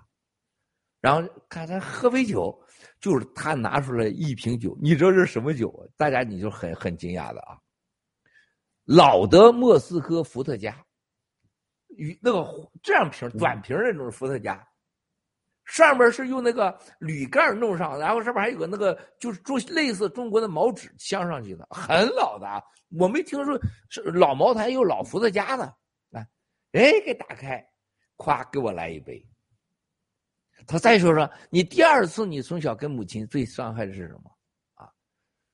我记得非常清楚。我说我母亲对我最恼火的是，小时候旁边都在水库站着，我们一个朋友的小女孩啊，也是同事，人家说谁敢跳下去，人那个女孩跳下去了，是吧？人家在里边水里游，人家穿着衣服跳下去了，都快黑了，都都干农地回来，谁敢跳？谁敢跳？怂恿子，我蹭一下跳下去了，跳起来把人家裤子给脱下来了，人家这姑娘回去大哭啊，跑直接跑我娘告状去。结果我娘就不愿意了，说你这个孩子，你说你咋的脱人家闺女裤子呢？是不是？啊，我娘这就很难受。她说这是流氓啊，你怎么那么干？人家一喊你就下。我那个时候很小，她说关键把你也能淹死啊。我那时候我估计也也就是六七岁，不会超过七岁，五六岁吧，大概很小很小的时候，人那个女孩十来岁了。我娘说这不是淹死你吗？结果是老人把我拽出，不然我真的淹死里边去了，啊。那我娘很伤心啊！后来我娘说：“你这种冒险，你这种危险，你这种做法不行，啊！”我娘竟然唠叨我一星期也也做。锦涛同志说：“哎呀，我也干过这事儿。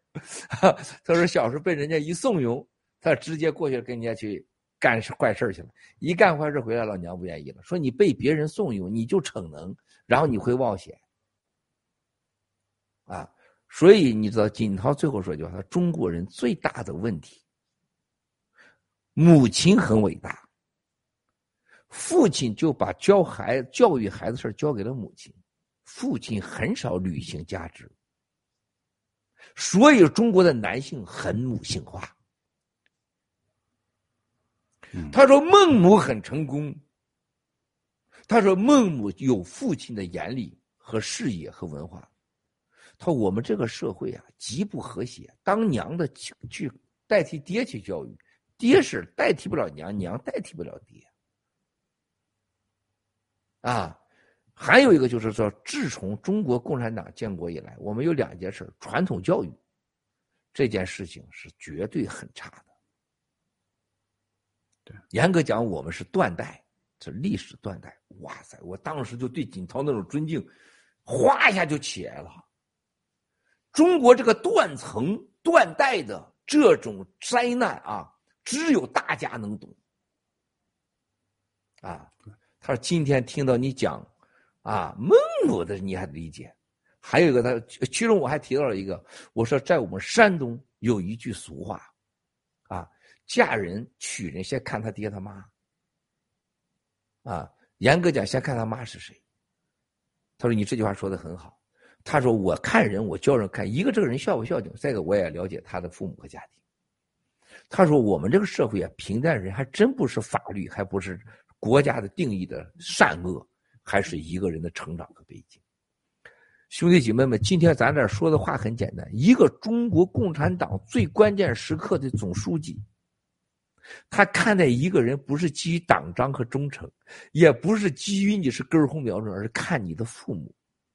你们听说过吗？共产党从上往下选干部，我告诉你，最个人讲，一定看你父母，看你对父母的态度。第二，才看你能不能用，给不给我送钱。咱还真别冤枉共产党，你别以为他给你钱他就用你，真不是。啊，利用你会两回事啊，用你和利用你两，我利用你，我管你爹妈是谁干嘛呀？是不是？我用死你拉秋岛。真正的帮派，我用你的一定是这样。今天我讲到这时候，兄弟姐妹们，你说这个母亲节，今天咱跟西方的母亲节的不同，蒋介石和毛泽东的不同，胡锦涛选人的不同。和胡，当时刘永清人家爹，人家是当地的甘肃的，人家爹是人家是呃副省级啊，人家当时胡锦涛等于是等于是被包养啊，人家的爹是呃抚养水利厅厅长啊，呃把他培养起来的，是刘永清的爹把建议他去了西藏啊，是吧？是刘永清在清华里边是唯一的女才子啊，才才捧出胡锦涛，所以胡锦涛在他面前就是被包养的小三儿的感觉。永远在他面前就低着头啊，那训狗一样的，真的像训狗一样的。那板凳，锦涛往刚往上一坐，他说：“哎，你怎么那么转？”吓得胡锦涛一蹦就起来，就就那样就状态。那我就我都看着都很奇怪。他的小院也不大，胡锦涛，你说你说搬家呢？那书搬新家的书，你让王复兴是不是？啊你让令计划帮你搬搬？哎，刘永清不行，哎，你你你自己搬书啊，你别让人家搬啊。结果锦涛就穿着小白背心就一沓一沓的书往上搬，浑身是汗。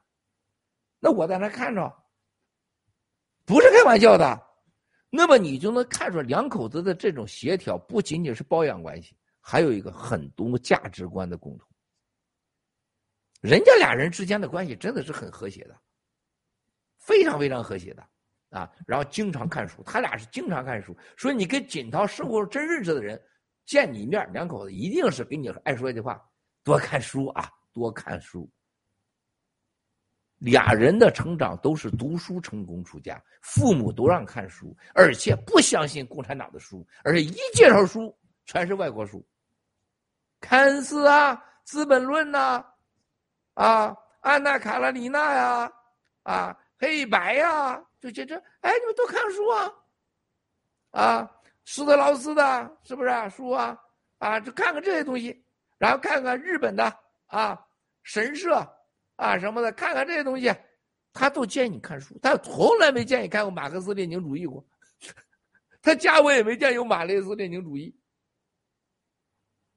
所以今天我这个五月八号这个母亲节，我特想给大家聊一句话：你看孟母，看胡锦涛，看看蒋介石，看毛泽东，再看我们的教育。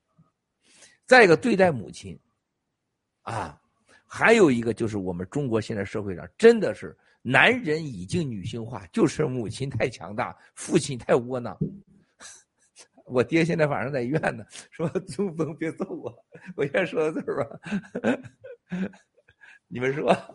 嗯，好的，谢谢谢谢呃文贵先生的这个呃分享和爆料哈，我们也知道了很多我们之前不知道的事情。那呃风雨之中，你对刚才文贵先生说的有什么想回应的？嗯，您先请。七哥，您刚开始说这个共产党，包括胡锦涛这个级别的高级干部啊，真正的这个掌着这个生杀大权的这个干部，他们在挑提拔干部的时候，很注重这个对于父母的这个孝敬哈。这是挺出乎我的意外的。我们觉得他们那个是一个丛林的一个世界啊，只有帮派。我们觉得普通的人的角度来看，他们就是一个啊战友的一个角度来看，他们是一个黑帮的那么一个状态。所以，是不是这一点也让您觉得敢说这个话？共产党、共产党员也有百分之九十九都是好人，是不是？您从这一点感受到了这个怎么讲？这个。虽然是共产党员，他依然有难以磨灭的人性的这个东西，依然深深的存在在他的心底。所以您敢说百分之九十九点九都是好人？我这是绝大多数原因，就像马建副部长一样，风雨之中。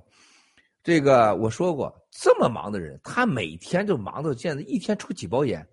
他每周只要在北京，一定回家给父亲去要做一天饭去。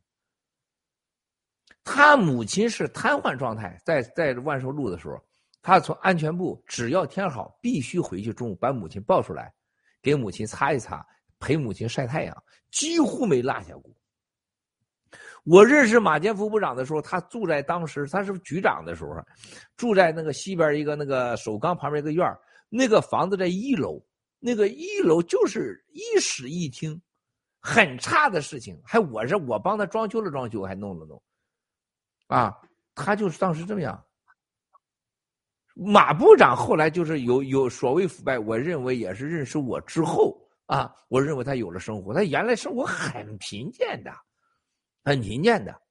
你包括就是安全部的前几任部长，那对老妈的象征，你像那徐永耀，那老妈在的时候是每周末必开车回家陪老妈吃饭去，啊那就这样。绝大多数他们是人的，那不是开玩笑的，是那个制度，他把人必须变成魔鬼。你我说那个金永庆，呃，金永庆那些人啊，还有那些那个向军波这些人，我刚才说呢，包括张少春，包括那王保安，是吧？周来正，你看这些人都抓起来了，当时都是我们的一桌成天在那块去的人，是吧？那些人互相之间对母亲这件事上那是统一的，都是大孝子。那张少春那更夸张啊！那他他这个老母亲的一句话，听说就给儿子打个电话，你看看我谁呢？我说是很不方便，人家说让你帮修个路，你找了你半年了。张少春啊，好妈，你就甭管，当场打电话说你孙子别找我妈呀，你找我老太太干什么呀？给我说你要多少？说当时我记得当时是哪儿葫从他老家葫芦岛到某一个支线的路，好像三千多万。张少春说：“真的没有什么，我手里没什么，当地这个额度都被你们用完了。他说，但是现在我让别人先给你两个亿，我分两年给你消化完，直接就变成两个亿了。你看老妈这一句话啊，你想厉害不厉害？你看周来正，我跟你们说，周来正小子很粗鲁的，他是当时财政部的部长助理啊，姓朱的朱长助理。他妈给我打电话，他骂他妈，你他妈他妈神经病啊！你他妈这这骂完了。”回头我说你敢骂你妈这孙子哎！我说你这疯了哎！结果放下电话，哎，老郭你说的对，我就是烦，我这弟弟就绑架我妈了。然后拿起电话，哎，我妈刚才找我了，什么事你来给我办去，还照样办。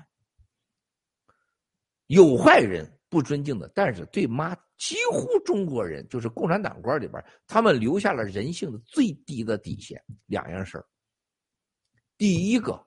他们真的是对妈对爹还是很听话的，对家人还是很好的。这是他的底线留下来了，还不是魔。第二个，就共产党的官里边是信佛信神的，内心都有信道，就这个信字还在，孝字还在，所以我才说九十九的党员是好人嘛。说不要真的，我们不能泯灭良心，不能跟共产党似的啊！只要是不听我话的，跟我相反的全是坏人，这叫不客观吗？所以说，我对中国现在还是很有，我我再说一遍，我从来没像今天一样对中国人心的修复，啊更有信心过。我最近更有信心了，因为什么？就最近这个俄乌战争以后，我更有信心了。还有上海的隔离方面，我更有信心了。你不要看大白，啊，我现在我知道秘密比你们多啊。就共产党内部很多人就希望习这个政策越严越好，弄下去就把人逼反，都逼出陈胜吴广。很多人就希望把共产党给解体了。我可以告诉你，最想解体的绝对是韩正，绝对是韩正，啊，他比谁都想弄了。你像贾庆林呐，是吧？你像李克强啊，你说哪个生活人我不认识啊？我知道他们骨子里边都想把共产党给消灭了。这次隔离更加剧了这些人骨子里边，这些人不灭，他知道党只要共产党不灭，他们的未来是家人是没有安全的，啊，他们知道都会被隔离，啊，我觉得共产党最后一定消灭共产党。谢谢风雨之中。谢谢七哥。嗯，谢谢风雨中，谢谢七哥。那其实你刚才提出的信息很好，就是因为我记得你记，呃，就是您之前说过我们灭共的一个三大目标嘛，其中一个目标其实就是要继续唤醒更多的人，救更多的人。两个标志就是一个是体制内的人被唤醒，还有一个就是很多的国内的精英可以出来。那我刚才听您的这个里面讲到了，包括韩正也好，包括您提到的这个体制内的，嗯，刚才您您说的两位夫妻啊，就是那个女性和她的这个夫妻也好，我觉得他们都在觉醒，就像您说。说的就是，真的是我我也能感觉到现在的这个呃清零政策真的是帮到很多人，因为他让很多人看到了过去他没有看到的东西。就是因为我我记得西方就是在说这个改变的时候，就有两种力量，一种是推，一种是拉。那这个推的力量其实就是这个人们都有想避免受到呃痛苦的这这么一个一个一个一个一个欲望，他不想被这个被痛苦。这个痛苦可以是说被中国呃审查呀，被双。双规啊，被这个啊呃不不给你升职啊，或者被打压等等，因为人们是想避免的。但是还有一种力量，就是推，就是就是呃呃吸引的力量，就是前景很美好。我有一个非常美好的前景和信念。那当这两样事情同时具备的时候呢，那这个改变的过程就会加速。那我觉得我们现在呃爆料革命所走的这个过程，就正好在那个高压锅的过程当中。所以我觉得很欣喜的是，改变真的是在发生，而且每天每次听文贵先生大直播，都听到很多。战友有逃出来很多，而且是上层的精英阶层的，包括体制内有有料的，有可以帮我们一起灭共的人逃出来，我真的很开心。我觉得我们现在的车轮已经在加速，所以说，呃，这是我听文贵先生的一个感感受哈。所以我觉得说到这个母亲的事情，其实文贵先生多次提到啊。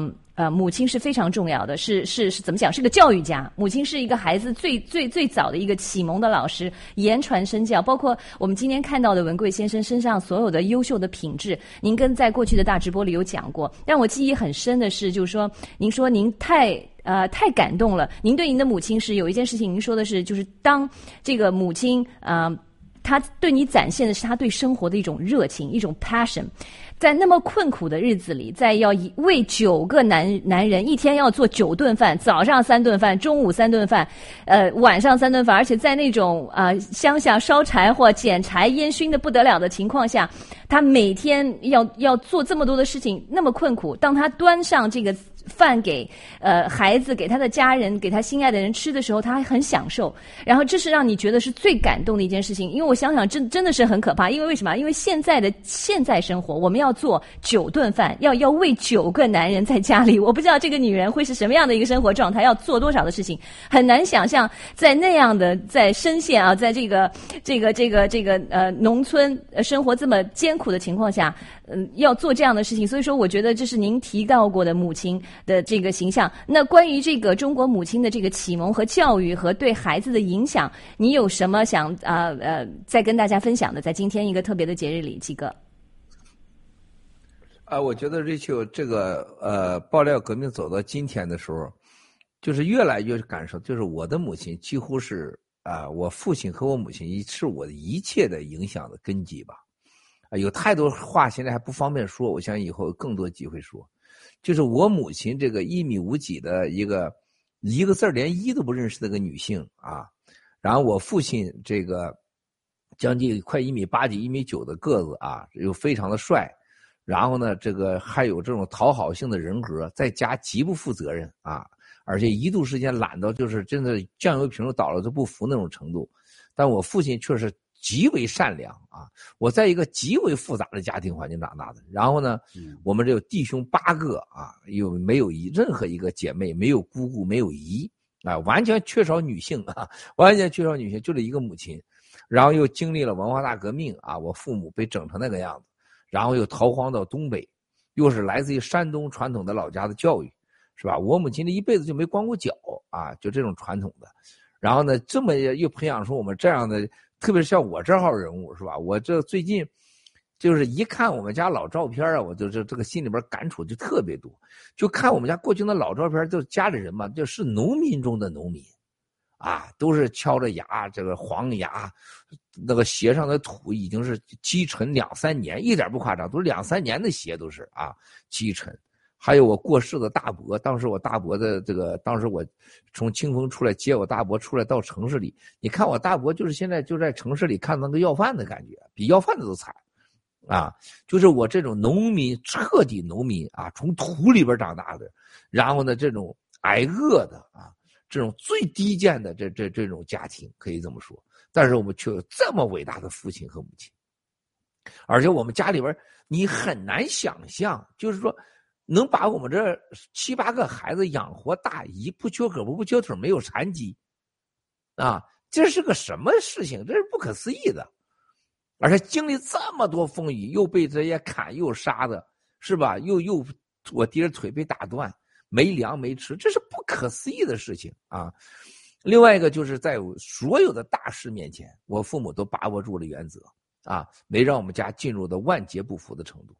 就包括我八弟为我死，啊，包括我哥哥三哥的过世，啊，为情而死，我父母还都能活下来。啊，你想想这这个黑这个白发人送黑发人，这对我父母的打击有多大，是吧？然后再一个，你看看看到这个我我的长大在风雨之中，只有我爹我娘明白这样的儿子长大，我爹我娘没有失去自己，不像有些人有这有了我这样的一个儿子以后就骄横跋扈，而我父母就在一直到我母亲过世，勤俭到只要不打折，那就绝对是不会买，啊，到最后去那些超市买东西还得跟他讲价格，还旁边人还忽悠他呢。是吧？买三百块钱东西还是三块钱五块钱，是吧？这是我带他到到欧洲法国总住完总统套房，人家几万美金的房子，跟他说几十块钱，他觉得很便宜。面包吃半天全免费，使劲吃面包，是吧？那这他就一辈子他就就有我这样的儿子，他这样的个家族培养出来几百号人的家族，啊，我母亲就没有说骄奢淫欲，从来没有。你知道我和你七嫂子到今天，要没有我爹我娘，那不可能到今天。那我你我要我娘看到我稍微有点不对劲儿，那我娘就骂上来了。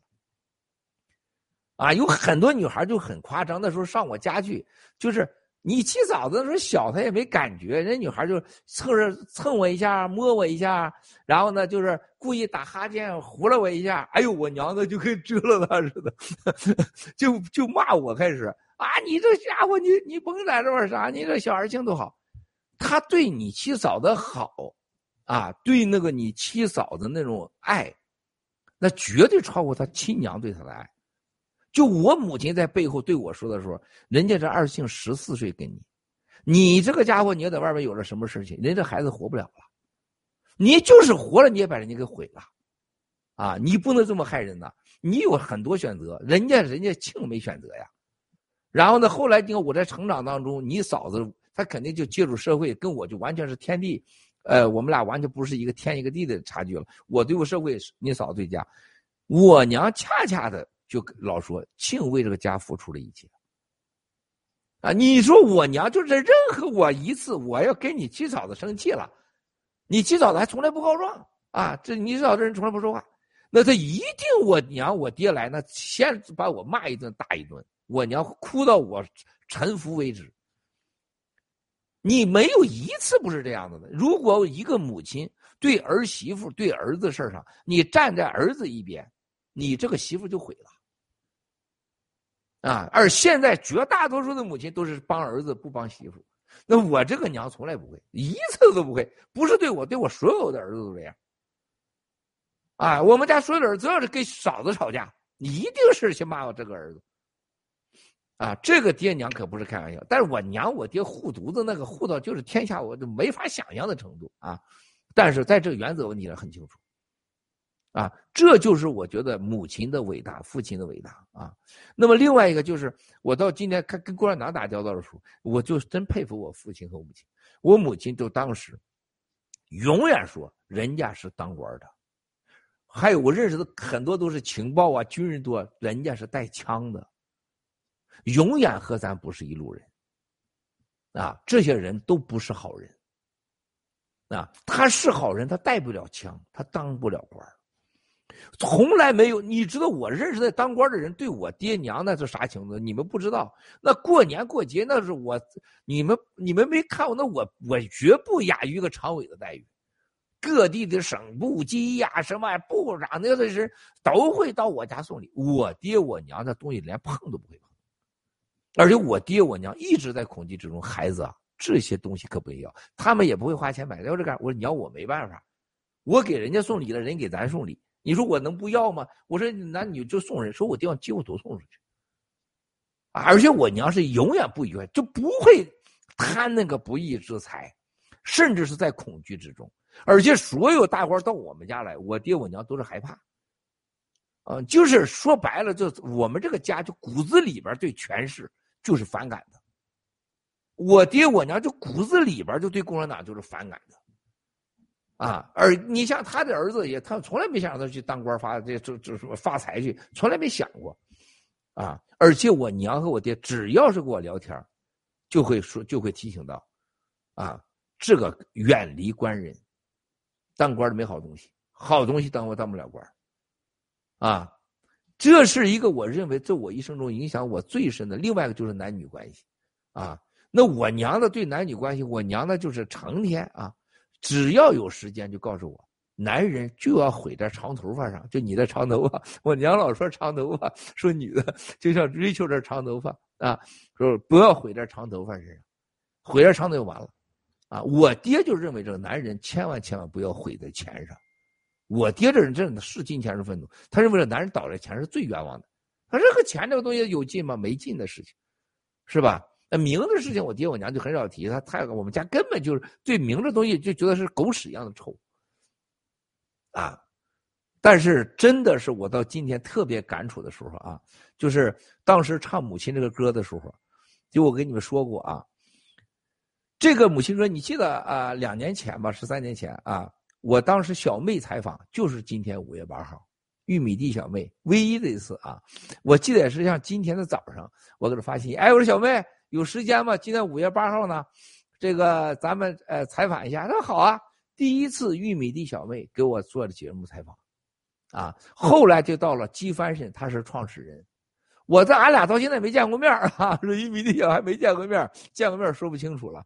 然后到了洛杉矶跟甜甜，咱所以说基翻身创造三个人物。百分之九十是咱战友，是吧？就到了洛杉矶，然后那天采访这个节目五月八，我记得特别清楚。我跟小妹做完节目，我国内我一很多跟我一起成长的同学老师给我留了很多信息，因为他们很多见过我家人，跟我家人认识。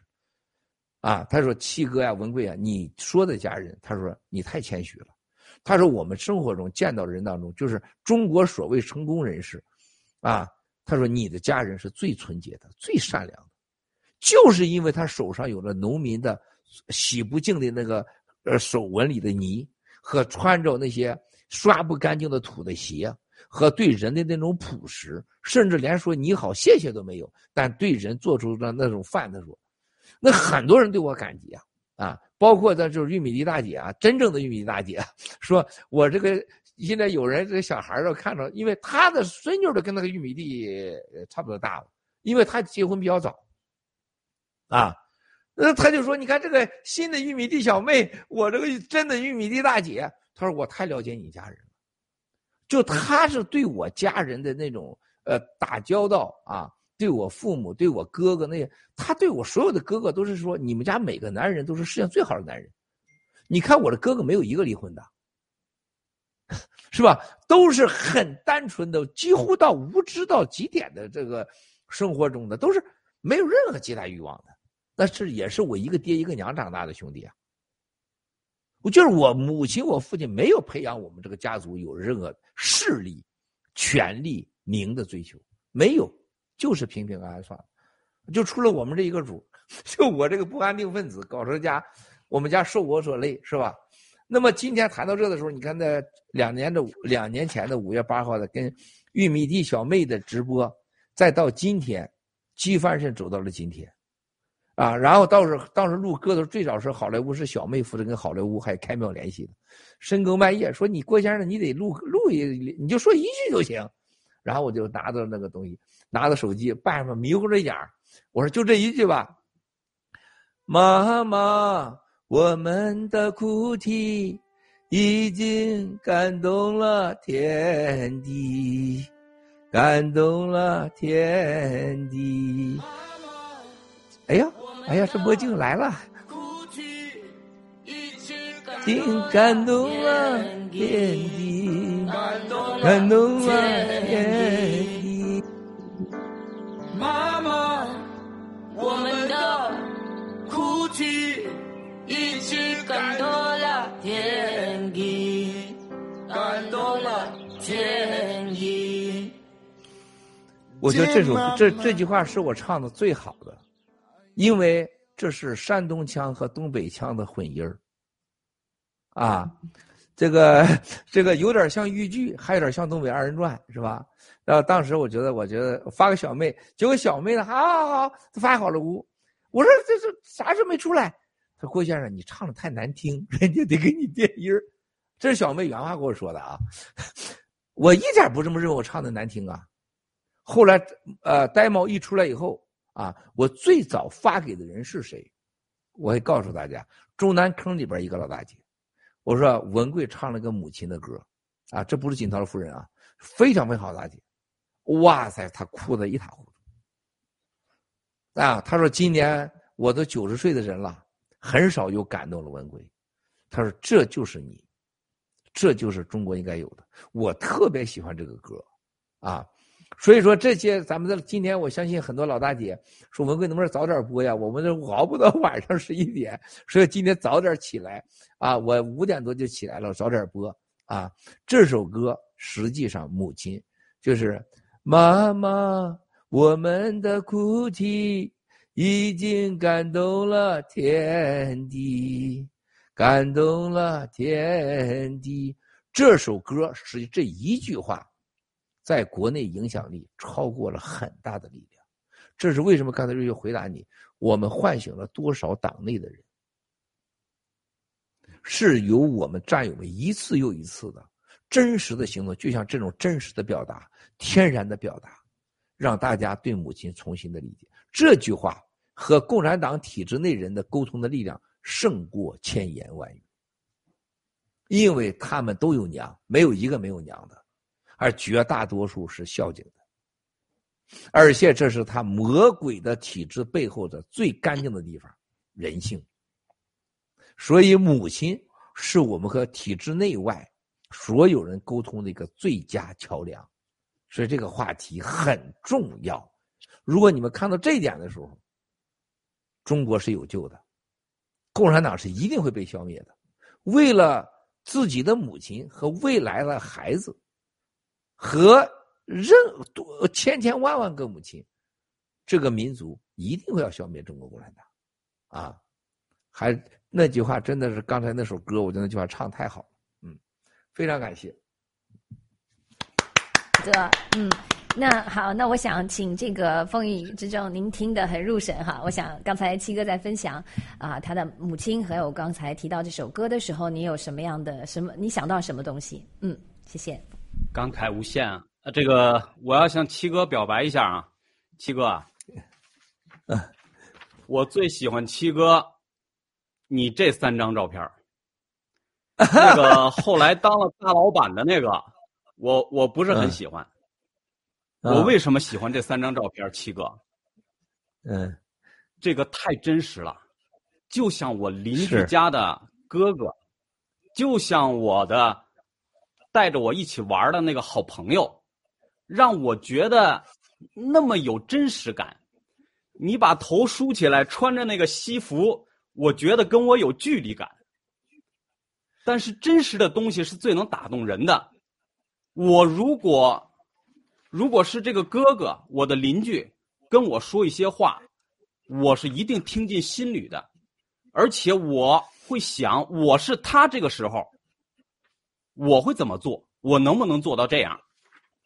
七哥，最穷困潦倒的时候，可能说是您八三年上了社会以后最无助。最难的时候，我就喜欢看这三张照片没结没完。为什么？在最困苦的时候，能不能有这个信心？能不能有这个意志？能不能有这个咬住牙这口气？我觉得这个活生生的榜样是您很多很多的话都打打动过我，不是那些高高深的大道理，是很小的细节。您跟母亲相处的细节呀，还有一次您在直播里说啊。那些都是小钱，你不要在意。就是别人跟我说这句话的时候，我也听过一万遍了，那对吧？四十多岁的人了。但是那天您说的就不经意间说的那一句话，不知道为什么就像一个电一样的插到我心里边了，就是很很很有真实感，像一个邻居家的一个哥哥，让我觉得非常非常的能够进我的心里边，而不是一个好比常委的孩子。我觉得那跟我生活太远了，不是一个圈子的。我就喜欢这三张照片，我再给您看一遍，向您表白，这个真的是太喜欢了。我还想问一个七哥，我们中国的文化讲究孝悌忠信，孝在前啊，百百百善孝为先。但是孝的这个文化本身又有一种崇拜权威、缺乏批判精神，呃，怎么讲呢？这个独立性欠缺的这么一个弊端，您的这个性格以及您带领着我们所有的战友所要追求的是精神的独立、个性的独立、经济的独立，在这个独立的基础之上建立一个平等、互相尊敬的自由的世界。那您怎么看待这种孝的这种对人性的一种束缚？和追求一个孩子，我们也都是父母，跟 Rachel 可能差不多的年纪。对于下一代来说，您作为当年作为一个孩子，您从孩子的角度怎么看这个问题的平衡？您作为一个过来的，您现在是父母，都要当爷爷的年龄了，您怎么思考这个问题？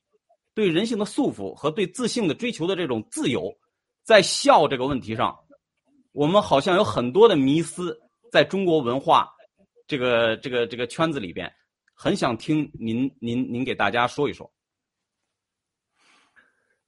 呃，我觉得风雨之中兄弟啊，实际上很多战友们在看咱直播的时候呢，这个很多人呢真的是看了热闹，没有看了这个本质的东西。就像你问这个问题的本质啊，但凡一直看我们直播的人呢，实际上很简单答案啊。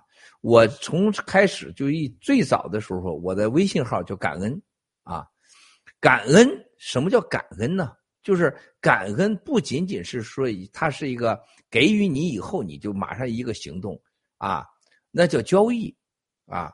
还有一个就是感恩不仅是人的问题，你对大自然的感恩啊，你对你这个所有的上天的感恩，以及对很多很多感恩，可能是被动的或者是单方面的，它不一定是双方面的。我觉得这个中国人谈到教育的时候，就是孝悌孝敬，就认为。这像交易一样啊，母亲、父亲对你孩子这个教育啊，你就你就要孝敬啊，你就要回报。然后呢，再一个有回报叫听孝敬啊，敬就要完全的听啊，你爸父母说的话都要听，这完全是错误的理解。严格讲，中国的这这个这个你得对这个老子、孔子这些人、孟子有点尊敬，特别是孔子，你再批评孔子，我是不喜欢孔子那套的，儒家纯纯扯淡的。但有一样东西你是要，它不是都是坏的，他有很多东西是好的。严格讲，他当时解释东西是很清楚的，孝无欲，不是呃这个教无欲，啊，他是教是没有任何回报的，我教你是父母的天职，是吧？然后是孝无欲，就是我孝敬你是没有任何。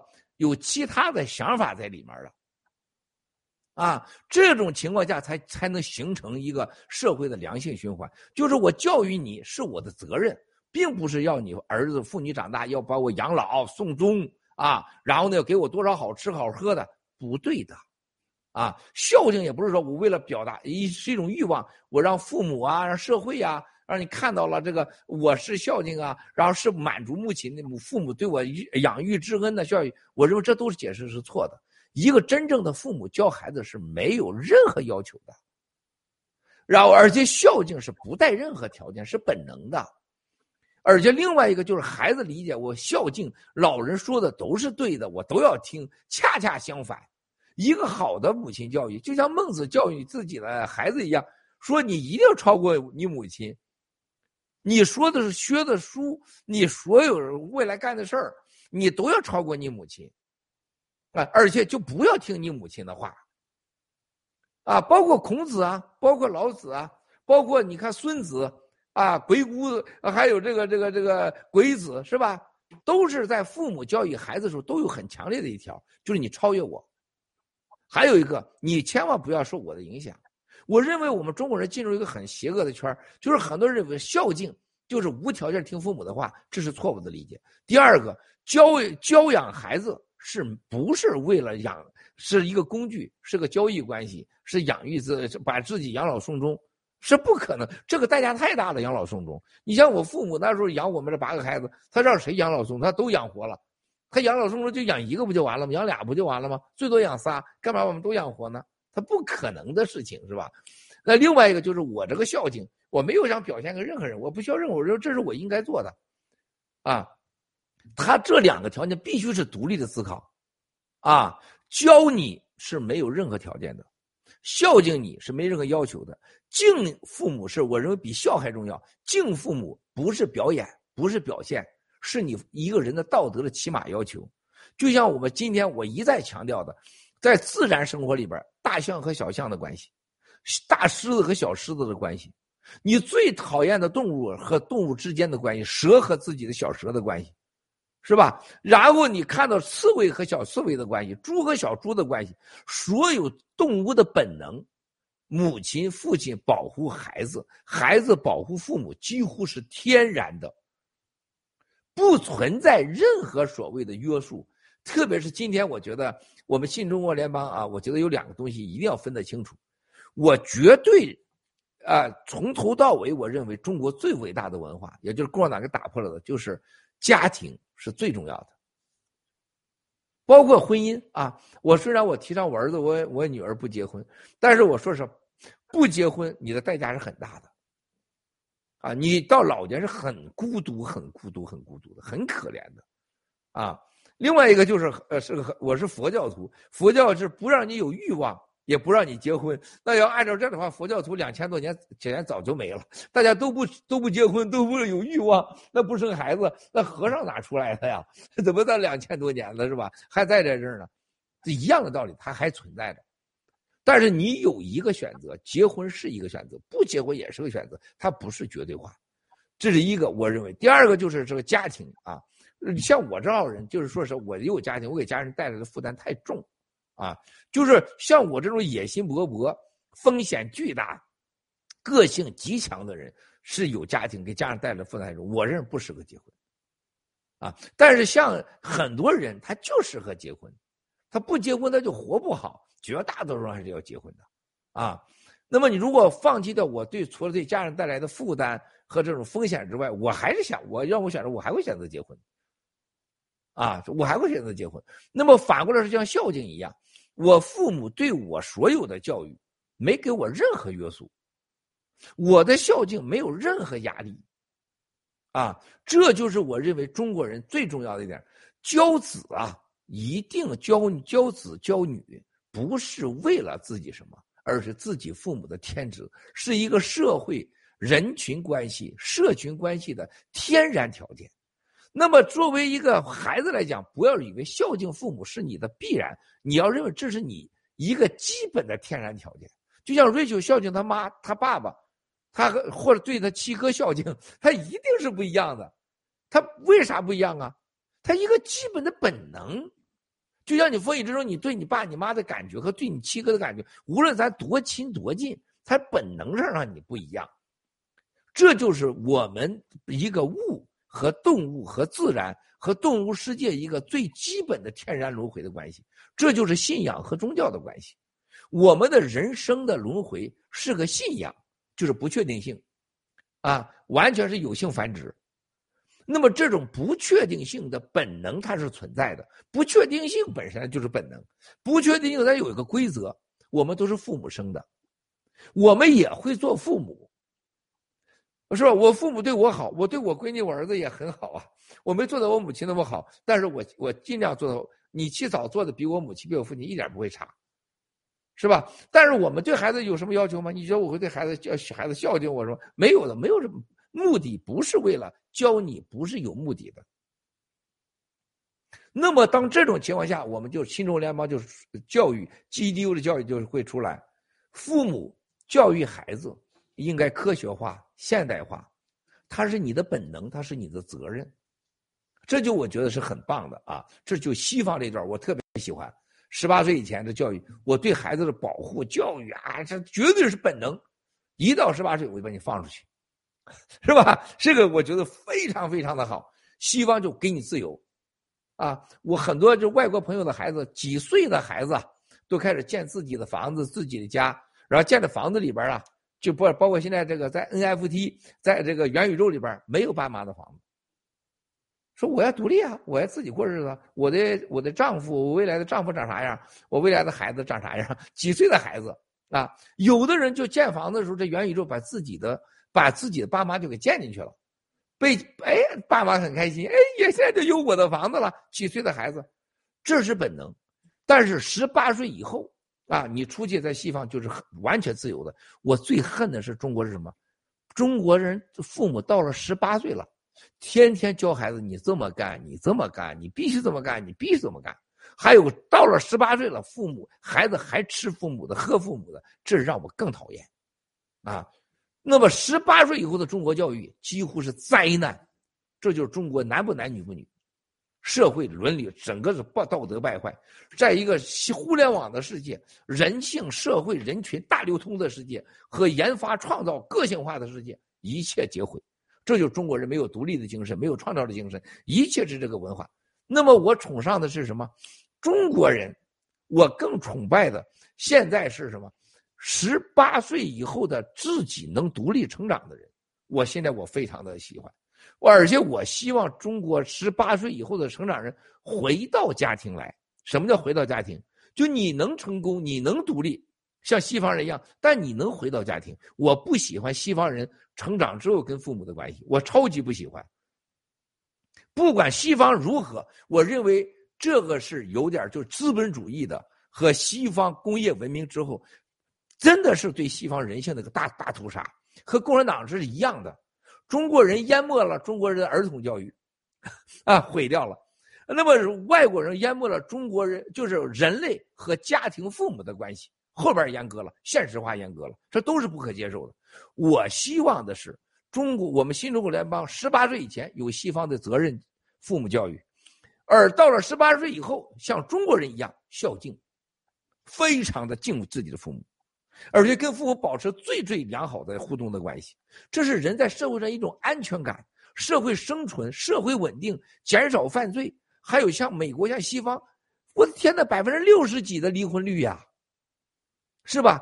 这就是在美国好莱坞里边拍那个叫《科沃凯》那个电影当中，就是所有的西方电影不允许，不允许啊！这也是大大外宣啊，也是那个时候这洗脑啊。不允许你反对什么离婚，你和什么养父啊、养母啊这坏关系不允许说的。所以，给我看电影就跟那个养父养母关系很好，妈妈的男朋友、你母亲的这个父亲的女朋友都相处很好，因为他离婚率太高了。这是很痛苦的事情。我觉得让强迫一个孩子从很小就接受父亲、母亲的男朋友、女朋友，这是个很不健康的，它加剧了社会的分裂，加剧了社会的不稳定。第二个，导致美国的离婚率，特别在阿尔桑那靠近墨西哥这地方，贩毒地方，叫叫凤凰城，还有洛杉矶毒品最多的地方，离婚率和毒品率是永远是直线上升的。美国的社会问题很大的几方面，离婚、呃幼童教育和毒品，啊，然后是呃这个性犯罪，就暴力犯罪几乎是跟这是连在一起的。所以我觉得孩子离开社会十八岁以后，让他要独立，但是要跟家庭父母见最好的话就是中国的敬父母。然后我觉得应该是孝敬啊敬，由于社会的改变，敬在前，孝在二。啊，我觉得应该是敬，然后这个社会，我觉得社会这个基因会更加的好啊。同时，刚才你说的这个束缚的问题啊，我不觉得中国人真正的是束缚，像我这号人就没束缚啊。我哪有什么束缚？我父母从来没说。我觉得我虽然不是最孝敬的，但我没束缚。我看到很多共产党的官当中，很多人不是受父母束缚啊。你不受父母束缚，你才能出来呀，你才出人头地呀。受父母束缚，说明你很弱，你很无知啊。啊，当然，我们中国现在有很多母父母不健康，什么望子成龙啊，什么那都是什么，这是相互的，不会是一方面的。啊，他是一种像我这号人，我没我娘没让我望子，我就成，我没我也就成龙了。我是不是早就超过龙了？我都建了个龙建筑了，是不是？我很小的时候。我很小，我从我记事起，我就知道我一定会跟别人不一样的，是不是？我很小，我跟我那哥哥，你看我跟我哥哥，我哥哥他们觉得啥？我从来我觉得我跟谁都不一样，啊，这就未来我要谈家庭关系时候，我可以谈到深刻的这一面。人的秉性和天生和基因，还真不是那么简单就能改变的。但是话又说了，父母是你生存的环境，就像教育一样，环境很重要，啊。那么这就是这是个轮回的关系，啊，你谁你是爹妈是谁呀？真的很重要，但你选择不了，是吧？但是爹妈是试完以后，你孩子生下来了，你这个你也选择不了，那你怎么对待孩子呢？这就叫教育，教育太重要了，你可以选择，啊，教育的方式你可以选择，父母和儿子儿女的关系，啊，儿女和父母的关系。未来在教育和生存环境的方法中，你可以改变，啊，这是起码的常识。你像我和你七嫂是私奔的，我们俩永远不会干涉儿女的婚姻。我儿一儿一女，我不会任何干预的，是不是？因为我们俩就是私奔的，你凭什么就管你儿女的婚姻去？是不是？这是这就是后天你能做到的。像我们俩都是被父母从小，你七嫂也是爸妈。绝对是外号，在家里边是最受宠爱的女孩。你七嫂从小，是吧？娇生惯养，他就父母对他娇生惯养，而且非常孝敬。我这是在家里边是最是最出类拔萃的一个人，最惹事的一个人。说我们对父母和我们对孩子，那都是一样的。啊，由此可见，新中国联邦未来的 GDO 教育很重要。谢谢。啊，谢谢七哥，分享的太多了，有很多很精彩的片段哈。因为我脑子里在你说的时候，我脑子里已经想了很多，但是。等你说完之后，话筒拿回来的时候，我突然短路哈。但是你这个接你这个 GEDU 的这个话哈，因为我们知道我们 GEDU 其实今天是 GEDU 的啊，就是试营业段的最后一课。那我说的这个试营业，其实跟这个 Q 妹啊，还有唐平啊两位很杰出的在爆料革命的这个女性哈，所这个呃创创立的这么一个最初的从去年十一月份啊，有有那么一个帮助啊墙内战友，还有帮助一些不能上班的老师，由于疫苗的情。况学生不能上学，然后老师不能去教书的这么一个情况，做了一个啊呃呃怎么讲一个 GEDU 的呃第一版吧启蒙版的这样这么一个补习线上补习的授课的这么一个啊嗯啊 GEDU 的一个模式吧。然后从去年十一月四号一直延运到现在，我们今天的最后一天是我们的试试我们叫试运营期的这个一个一个段落的结束。然后正好我们要啊踏上这个新的 GEDU 的征程啊。呃呃，就是受到这个二二月二十六号文贵先生在这个 G E D U 的这个直播的这个启发。那我我前两天我们跟这个呃呃这个战友的家长刚刚开过会哈，有些战友在会中分享了很多啊他们呃个人的一些情况。那很多的就是有有战友就表示，现在如果说没有 GEDO，GEDO 要停止一段阶段，而且现在又是疫苗灾难啊开始刚刚开始的时候，学生还是要不能啊呃不能回学校上课。那在这一个面临这个怎么讲一个一个很严峻的不能呃教育断层的这么一个时间，那我们的母亲、我们的父亲对待子女教育这方面，他们可以做些什么啊？你怎么来回应他们的一些担心？包括我们未来 GEDO 的一些呃信息，你有什么可以跟啊这些家长说的？还有我们的 GEDO 的老师，嗯，谢谢文贵先生。谢谢啊，瑞雪啊，这个文杰老师还有 Q 妹啊、唐平妹妹他们创造这个，你看。我看到唐平对待他儿子，唐平离婚了，Q 妹跟这个跟他先生这个啊瑞恩非常和谐，带着他的儿子，我超级喜欢 Q 妹他那个儿子，超级超级喜欢。然后呢，文杰老师是一个绝对体制内成功出来的，很非常强势、很自信、很勤劳的一个女性啊。然后呢，我们几个老师加入进来，那每个女性、每个老师啊。大家知道，Happy 老师还有其他几个老师都非常棒。有我不能说他名字的，因为可能他没有公开，都很棒的啊。那么 Rachel 后来加入进来做基地教育啊，我们从试运行到现在，我觉得做的非常非常的成功，特别特别的辛苦。而我们有个很好的开始啊，特别是文杰老师，真的是不是一般的让人感觉就是。你爆料革命走到今天的时候，你不可能什么事情都是完美的，一做就成功的，或者一做就让就感天动地的，怎么可能是吧？他都在失败和痛苦之，在这个呃琢磨当中啊，失败当中才能总结出来成功的。那么我觉得 GDU 一开始开的特别好，但是距离我想要的那个差距很远很远。因为文杰老师和 Rachel 你们都是你们看过我直播，就像我今天我理解这个孝敬一样，刚才风雨之中。教无求，啊，孝无欲，这基本上就恢复到一个天然的本律。就你，你教这个孩子，教育孩子，你是没有什么求的。我不是让你孝敬我作为条件的，我孝敬父母，我也没有任何欲望，我也不需要这展示给人看，是我的本能。那我们基督教也就要遵循这个原则。我教育这些所有的学生来参加的是教无求，对你没有任何求的。啊，你到我这儿来接受教育啊，你未来成什么样也不有任何欲望的压力。但有一条东西你是要搞明白的，啊，就是激流教育一定我要打破现在世界的教育。我要说伊朗马斯克这个人，我我这最近老谈谈伊朗马斯克，伊朗马斯克的教育思维和方式，你看他跟他母亲的关系。伊隆马斯克的父亲考虑好像他不是什么骄傲，但伊伊隆马斯克的父这个母亲绝对是他的骄傲。这个女人不简单。然后你看看台湾有个叫陈水扁，我老说陈水扁是最苦哈哈的一个人。说我在台湾人，我听台湾人说，就最恨陈水扁的国民党。他说阿扁不简单，就阿扁穿那个跨栏背心是吧？拿着书。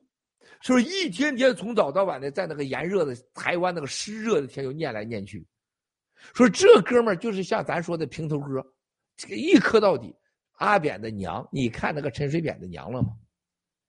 那个南部女人，那个永远不服，是平头陈水扁上面有个平头娘，不是开玩笑的。你再看看安沛的父母，安沛的爷爷。你看看小泉的母亲，小泉的母亲就跟小泉那么有个性。你见过小泉的母亲照片？你们可以查出来看看。小泉的母亲是最传统日本精瘦的女人，结果小泉一生不结婚，光生孩子，整了个小泉家族出来，是吧？这个他们所有这人里边还有一个什么背景的教育？伊朗马斯克学的什么？上课学习。安沛学习上什么课？小泉上什么课？陈水扁上什么？你去查查去。他们的学校教育都和常人有很多不同，而且都遇到过很好的老师。我们基地有，我真不想有传统教育，但是我们一定整点啊，不叫邪门歪道，整点完全跟人家不一样。我认为这对新中国联邦人未来太重要了。但是最近你们课都很辛苦，都做完了，我们慢慢再来啊。这个事儿。我从 Q 妹教育他儿子，我就看唐平教育他儿子，就是？就是两个创始人，看到文杰老师的强烈的个性，还有 Happy 老师的这种啊教孩子的那个那个那个身体语言，还有你 Rachel 的理解，还有其他老师的理解，我的感觉是什么？就中国教育进入了一个是人类上最大的死胡同，完全是填鸭式的，啊，而且把教育标准化，我认为这是人类的灾难啊。灾难啊！教育怎么能标准化呢？他一定是个性化教育。你像风雨之中这号人，你他现在没感觉，我给你保，再过两三年他再上七个直播，我问你一定变个人。他就上次上草根小哥咱们的年会上，风雨之中一上去，他整个人生就改变了。就像你瑞秋一样，你今天所有的直播就是在接受教育，就你教育你自己，还有这个直播在教育你。这种东西怎么可能在学校出来呢？那什么，我们提供的是教育的环境，就今天直播的环境。刚才人家这个呃断线什么的，这跟人家墨镜没关系，跟长岛市长没关系，跟小白没关系，是因为我们这块的电脑出了问题，这是本质。你不能老怪墨镜去啊。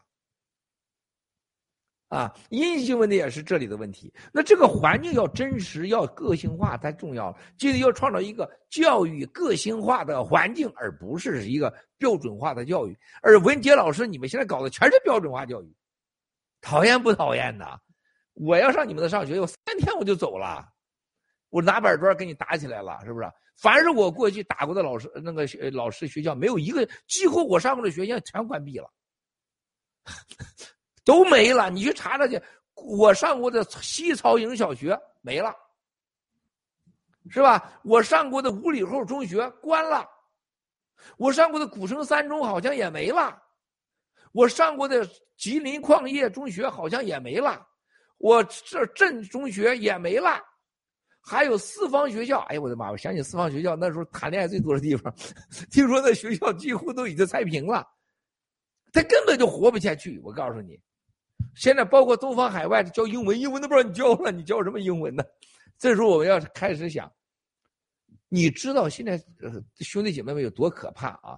我就是咱们战友当中小飞侠、小飞翔、小小飞侠、小飞象，本来就是小飞侠来了，小飞象大家都喜欢啊，但是对这个小飞侠呀，大家觉得甚至说，哎呀，这小飞侠这个这个脑子不清楚，不行。最后是王艳平说。他说：“小飞侠挺靠谱的啊，我就超级喜欢这小飞侠。”他说：“王艳平喜欢小飞象，就喜欢的不行了。觉得小飞象小新老师超级好啊。然后呢，他觉得这个 Rachel 有点扔板砖啊，这是人特别好，就是情情商有点低。呃，对不起啊，直播说的实话啊。然后呢，那这人好特别好，而且超级就是喜欢 Rachel 的真诚啊。然后就觉得小飞侠靠谱。我是吗？他说：“这个 G G Music 小飞侠可以，小飞侠可以。”小 Rachel 亲自看到了前天，小飞侠上去做了个 presentation，我认为是 G Music 有史以来最棒的、最好的想法、最了解的。这叫什么？为什么新中国联邦从唐平老师、威廉王写歌写那首歌，这都是他不可替代的，绝对是七哥的摇滚之王的摇滚之母就是唐平，摇滚之父 就是这个威廉王啊。后面我们有一个是我们的摇滚后面的音乐家，就是 Q 妹啊，还有我们的 Rain。但是这个 G Music 发展，我可以告诉你，小飞侠和唐平和威廉王和 Q 妹不是一个层次。瑞秋，你亲身经历了，啊，感触颇深啊。这就是王艳平有今天的厉害，就王艳平能把很多人能发现出来，就他能培养团队，他能找人。就像他对长岛哥一样，哎呀，一见长岛哥长岛哥，我超有安全感，喜欢。从第一天他见陆大脑的时候，他没见路德，从开始说他就恨路德，他说这个人不是好人。从九指妖出现，王艳平就说这个人不是好人。我当时我气的我，我说王艳平你眼里就没个好人啊！我就我再也不能说闭嘴。庄丽红一出来说庄丽红绝对不是好人，我说又来了，那个那个鸡腿潘来，我说鸡腿潘我说哎，我说王艳平你闭嘴。鸡腿潘、火鸡拱、鹿大脑袋，包括蛇妖眼，他都是嗯，我我看这是，因为他先见的他嘛，当时我没见他嘛，啊，现在全让他给说对了，因为他喜欢的人，你看看，他哎，他喜欢对了，这是为什么他有今天的江湖地位，你知道吗？他也是王艳平也有他自己的本事。为什么王艳平从小的成长跟他的母亲有关系？母亲绝对是个超级强悍式的受高等教育人，父亲也是高等教育的人，而且他父母第一个十几岁就让他住宿学校，就这一个闺女啊，然后就到法国去读书。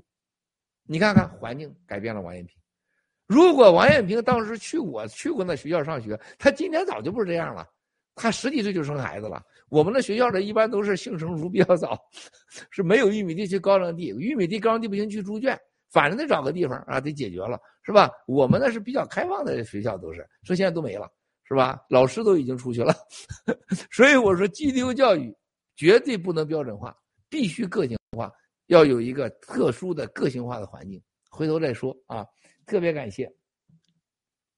谢谢七哥，我补充一下，我刚才把文杰老师忘了，我该死啊！吴老师，我我相信我们 GEDO 的所有的家长、学生，还有我们的教师员工，都会对吴老师佩服的不五体投地，因为吴老师就像刚才七哥说的，专业、敬业，他的这个呕心沥血对孩子的爱，从他每一件事情都可以体现出来。所以从无到有，帮助我们的这个 GEDO 建立的这个新的体系。所以说，我相信啊，我们之后的团队会做得更好。所以谢谢刚才七哥的这个教诲。不过我那天看，就是说到小飞侠做的这个 G 呃 music 的 presentation。我真的感觉到，我们新中国联邦的那天直播，就前天大上一次大直播，七哥说的三个目标，就是我们要把精英，我们要找到这个，先是找到好人。我记得七哥在去年的时候，九月份、十月份的时候是说，先要找到好人，然后我们要再提拔有才干、有能力的这些啊，这些新中国联邦的新生的一代啊，战友站出来，然后培养啊世界的精呃精英。只有我们跟世界沟通了以后，我们才能够把这个中新中国联邦正道主义能够传遍，怎么讲？传遍世界的各个角落，所以说我看到小飞侠的时候，我就在想，一个精英的冉冉升起就是这么打造出来的。因为那天在小飞象做了这个小飞侠，抱歉啊，这个名字很经常会叫错，小飞侠。Philip 做的那个 presentation 的时候，然后又听到七哥之后的点评，我就觉得我学到的就是真的是在上课，而且当时我们所有人在听，七哥永远都抓重点，他每一个 presentation 他能很快，我现在不惊讶了，因为我当时刚刚来的时候，我问过七哥一个问题，我说七哥，您在会开会的时候，你有没有在会议之前要做准备？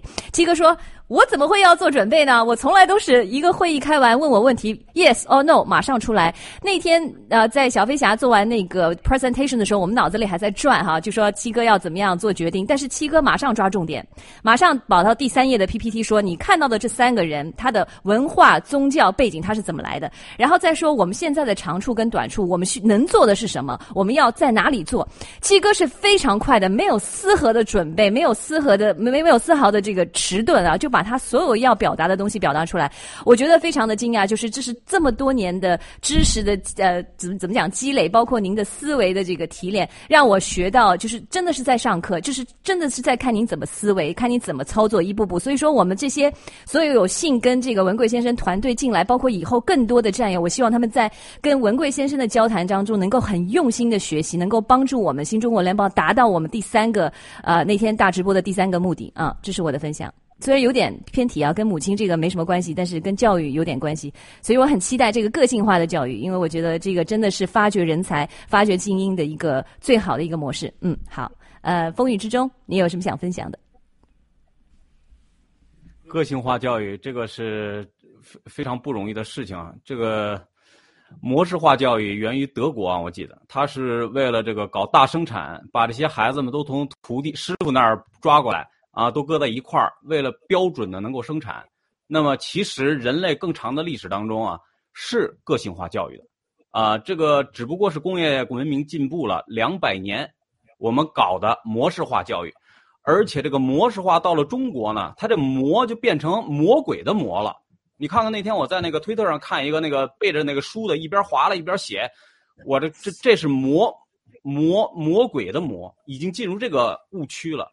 那以后对于这个世界，包括互联网，包括我们的这个个性化的这个开发，真是一个这个非常好的一个这个必须的一个方向啊！每一个人都展现自我的最独特的一面，就凑成了这个森林里边的每一朵花、每一棵树，每一个人都不一样啊！就是一定是这样的方向，一定是这样的。谢谢。我想说这个个性化，其实我就在想母亲哈。那我们的母亲，既然我们知道教育个性化是需要环境，而且需要个性化，因为我们的孩子他就是跟别人不一样的东西。那为什么我们的母亲要选择在教育面前要走大家走的这个阳关大道呢？为什么不可以把孩子当成一个宝，当成一个非常独特的东西来发掘他的个性，去呃去去去去激发他的这个跟别人不一样的独特性和创造力呢？哇！这个这个就是我想说的，为什么一定要把孩子标准化？一定要让他上这个中学、高中，要名牌大学，要上这个补习班？其实这就是无时无刻不体现的一个教育的标准化。如果把我们把孩子当成一个宝，当成一个跟别人不一样的发有有有有有有感应去发现他的这个兴趣和他的天赋的时候，那是不是这个教育个性化可以从更早的一个呃，就是在家庭的这个母亲启蒙教育的时候就发生呢？这是我的一个问题哈。那七哥这身衣服很好看，再交回给。七哥，我这我换这个衣服是我娘最喜欢的花，就是我娘在的时候，我老给老人家买这个撩娜的衣裳啊。你媳嫂子给她买的最多的花衣裳啊，这我娘最喜欢这花衣裳啊，就是我娘就喜欢这花花。哎呀，我全身我娘都是都是那花花什么的衣裳。我我说我今天我也穿上这个撩娜的我这个衣裳，叫我老娘高兴高兴啊！我相信我老娘来看我们直播。刚才瑞秋讲的非常好。刚才我包括下面战友说：“哎，瑞秋别讲那么多，我特别不高兴。”战友们就这种没修养的程度啊！你上来讲讲试试，你有本事你来讲讲，是不是？我们是仨人直播，又不是我一个人直播，你凭什么这么说？就不尊重人？就咱们中国人在这个宴会上，在人多的时候吧，你就发现啊，中国人只盯一种人，就盯那官大的，就跟旁边人就没什么礼貌了，就在社交当中，你能发现，就中国人这年一点教养都没有。就像这一样，在直播当中，人家你在看直播，仨人直播，你不让人家说话，是不是？你这叫什么道理啊？风雨之中还没说完呢，风雨之中你少说话，你这你怎么能这样呢？在生活中你得多霸道呢？这样战友呢？所以说，咱们基地教育很重要。就这样的战友，你时间长了，他是会出问题的。啊，你看到那个陆大脑袋，你看那个德行啊。就他那个生活中那个样子，就是王艳平为啥干不？王艳平是你见瑞就是很，王艳平到了盘古第一份工作，他就第一个工到现在就是就是一个工作，人就这一个，就干净，到哪去干净都不行。哎呀，我就就最最印象是干净，啊，第二个就做事他靠谱，你给他说完事他给你他给你回复，啊，就我就喜欢靠谱的，我就怕说的话他不靠谱。而陆大脑袋、庄庄烈红都是他妈都是这猪狗教育，还鸡腿盘，脏兮兮的。包括这石耀岩，很垃圾个人。你就生活中这个衣裳皱皱搭搭，就是没一点样子，就跟你们就现在在那块儿就都不是一样的人，你知道吧？抠抠戳戳的，脏兮兮的，啊，他有着这种教育啊，他对人性啊他有很大的问题，就是你能发现教育能改变人的行为结果。这就为什么人的教育就是给你个环境，这就为什么美国西部的死亡之谷，啊，几千年、几万年在那儿没有长过东西，突然一场雨长出很多东西，它有环境了嘛？那么所有的标准教育是什么？就刚才风雨中说的，就是德国的普鲁士教育。普鲁士教育的开始就是为工业革命打造生产线，生产工人一大家都一，二都二，所以希特勒一举手，大家全这样夸全举手。啊，普鲁士教育就是培养了战争机器和人的统一性，但是都是一个工具。我们今天打破的就是普鲁士教育，就是个性化教育。伊朗马斯克、安倍在日本这样的国家出来的人，包括弗洛伊德，是不是？啊你去看看，包括施特劳斯、史密斯、凯恩斯，还有美国的那个音乐家列侬。啊，就是那个那个写写写歌词那个，包括美国的所有这些好莱坞的几个大佬啊，几个大明星，你看看那个谁，那玛丽兰梦露，玛丽兰梦露这个成长你就能看得出来，她是个很个性化的。美国美女多了，你能出来几个玛丽兰梦露啊？玛丽兰梦露不是让美国把总统甘乃迪给睡了，苏联的当年赫鲁晓夫爱她爱到痴狂。毛泽东都想见他，啊！你开啥玩笑呢？是不是啊？你毛泽东都都都崇拜他，你开啥玩笑呢？是不是？没出名的时候都崇拜他了，是吧？那日本的多少高官崇拜他呀？那人家玛丽兰梦露的个性，不是玛丽兰光是美美丽只是一样的。你见中国有一个歌星明星造到全世界，让人全世界这些大佬们真心喜欢的吗？最多玩玩你是吧？像尿壶一样，为什么你没个性？就是花瓶嘛，对吧？还有一个就是刚才说到这个 Rachel，刚才讲到七哥那天做 presentation，你说说七哥，你你的总结就很简单，发现七哥总结能力强啊，看问题看重点，很智慧，很聪明，啊，别人又该说我们个人崇拜了。实际我有很多话就是在那块现场，我想说，就是长岛市长就和 Rachel，你看那旁边小飞夏、小飞翔、墨镜、小白啊，这这么多人在现场，还有我们佳佳，还有我们的这个这个呃小新老师，还有小甜甜，我跟你们在一起有个最大的感觉就是什么？很普通，就是你们是中国出来的很好的人、优秀的人，但是很少人，就是说，你看长岛哥、长岛市长是执行力最强。他创意性很差，你发现了吗？就大家都没有个性，说白就没有个性表达，都没有。你看，还有我们的罗伊啊，什么都没有个性表达。包括我这个，我当时跟我在现场开会，你们无数次谈到啊七跟七哥见面第一次感受。你看，后来我都不说话了。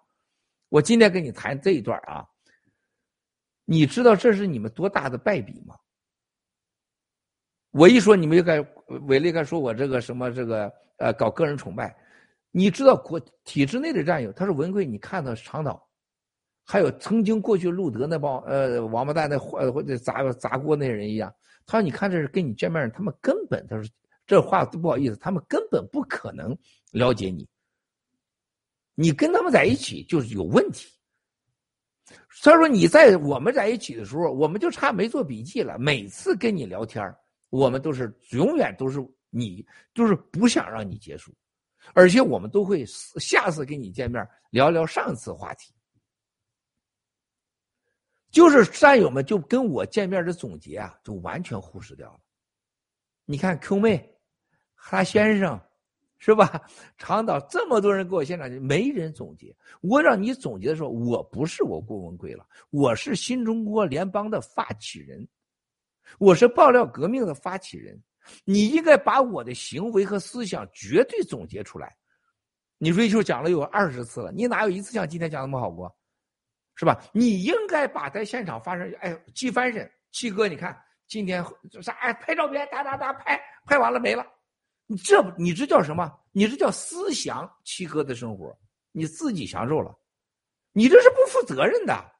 爆料革命说你是为什么到现场，我不能去现场啊？你瑞秋看到了七哥。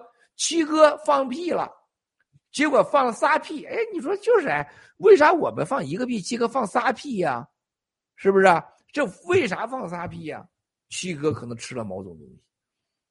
同时，七哥发现七哥很生活化，啊，你看看我跟你们吃的饭是一模一样的 ratio，是吧？你吃啥我吃啥，我没有任何特别的。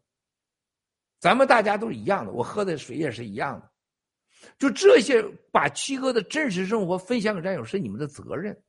你看长岛哥，你们从来不做。你看长岛哥现在几乎直播不提七哥了，就啊，你就你提我不是要夸我，我说的是你把我的行为和结果告诉战友，这是你的责任。就像墨镜啊，小白他也是，他就熟了啊，是不是？近者失敬，远者失恨，一近了你就开始。不敬重，也不发现对方的好处。七哥那天那个 PPT 开会，那你想着七哥多疲劳啊？那天也是只睡了几个小时，完全疲劳状态。你看那天会一个又一个会，我那天我算算，我工作是十九个小时就没停啊。从你那回去又继续开会，谁能受得了？结果那天墨镜把我捯饬的脸黄，是吧？我今天是同样的，你看你脸没那么黄了吧？是吧？把脸还黄，战友们很担心。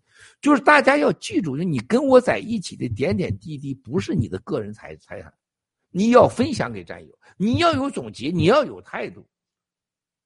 你们每次老拍拍完不跟人家分享，是吧？说到这儿，我再说另外一个话题啊，就咱们这个教育和环境和今天的母亲的问题。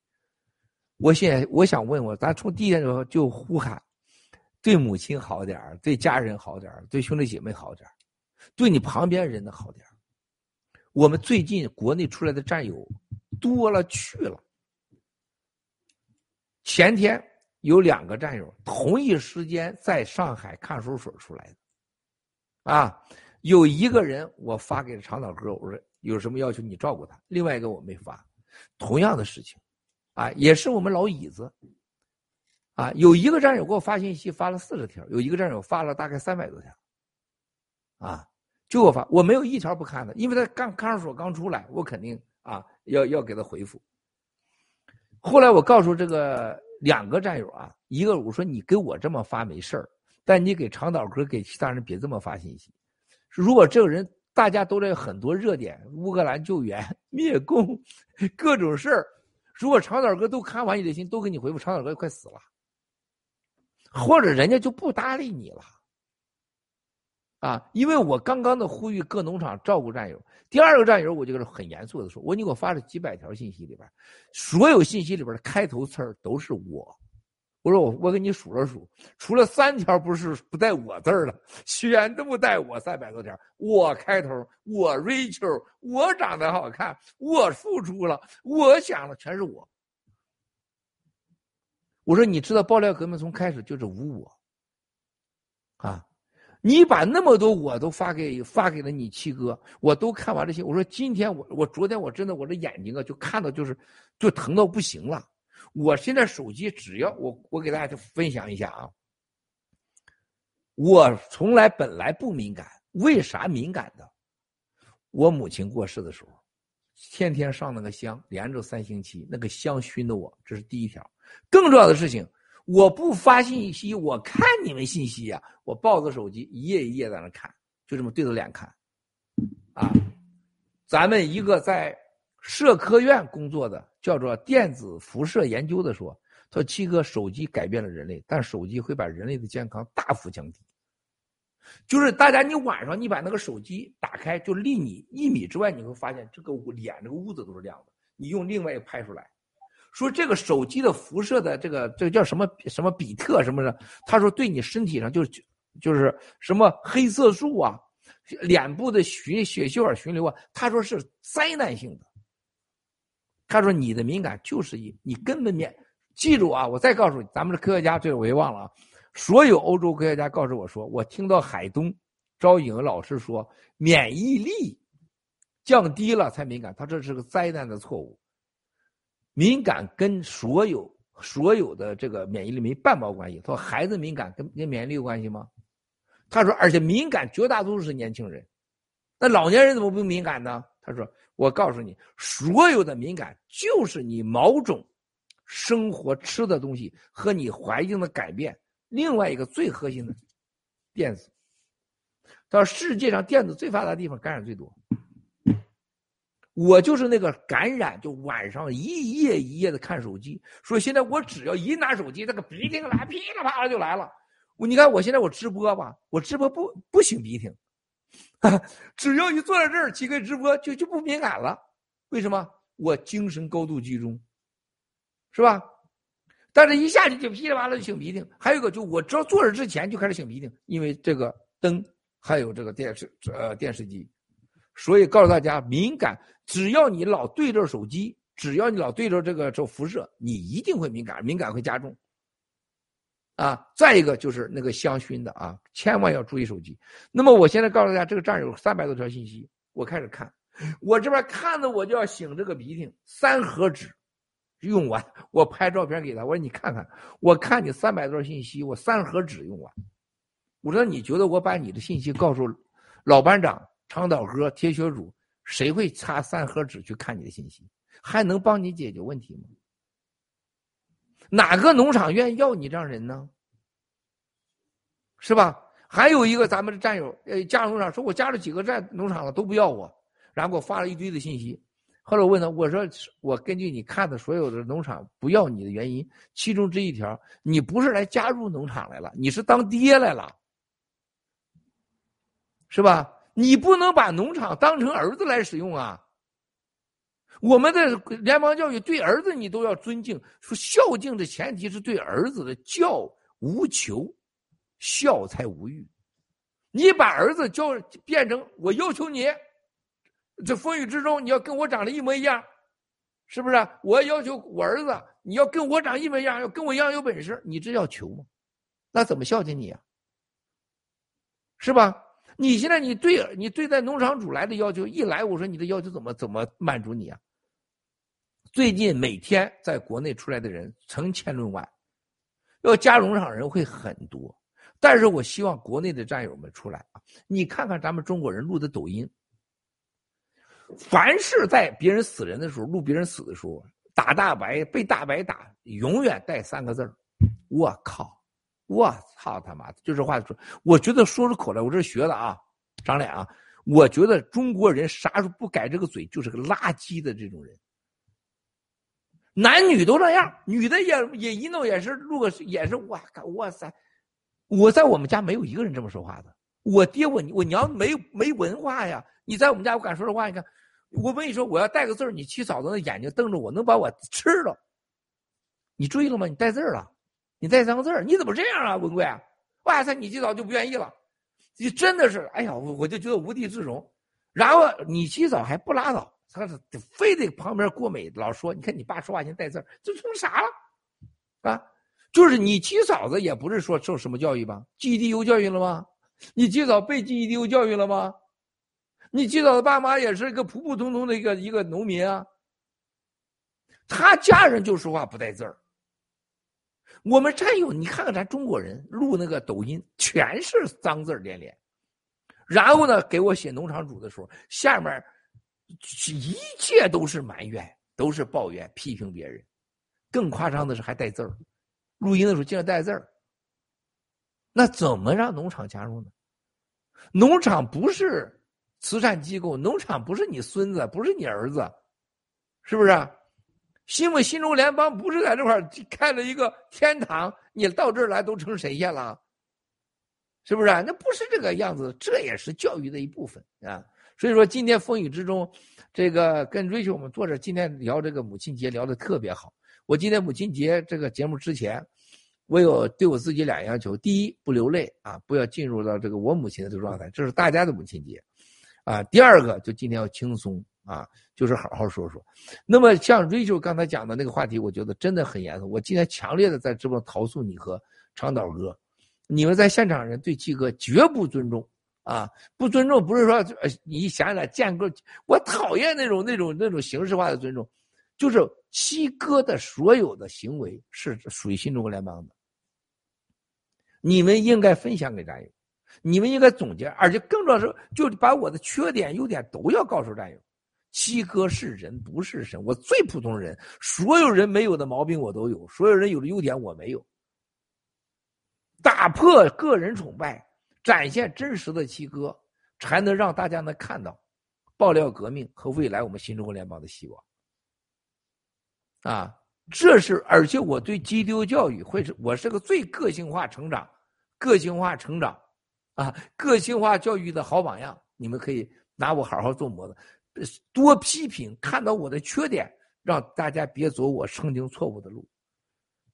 啊，咱现在马上是十一点了啊，咱先祈福吧，咱一起为七十五亿全球同类、十四亿新中国联邦同胞、爆料革命战友及家人，啊，香港、新疆、台湾、西藏和在乌克兰前线的战友和乌克兰人民啊祈福。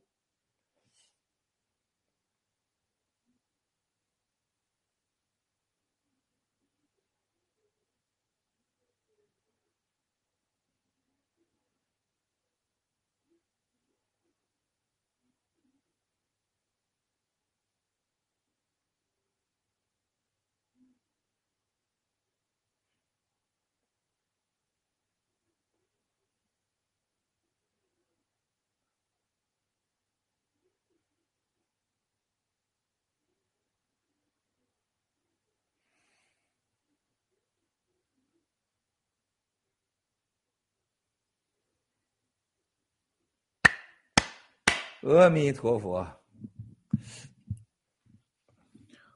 我我瑞秋，我要再跟你说，你们说一下什么事情？就关于这个，呃，昨天很多战友风雨之中说这个查封的事情，大家很关注。我再给大家说一遍，这个查封你记住，美国查封的主题，长臂法的核心，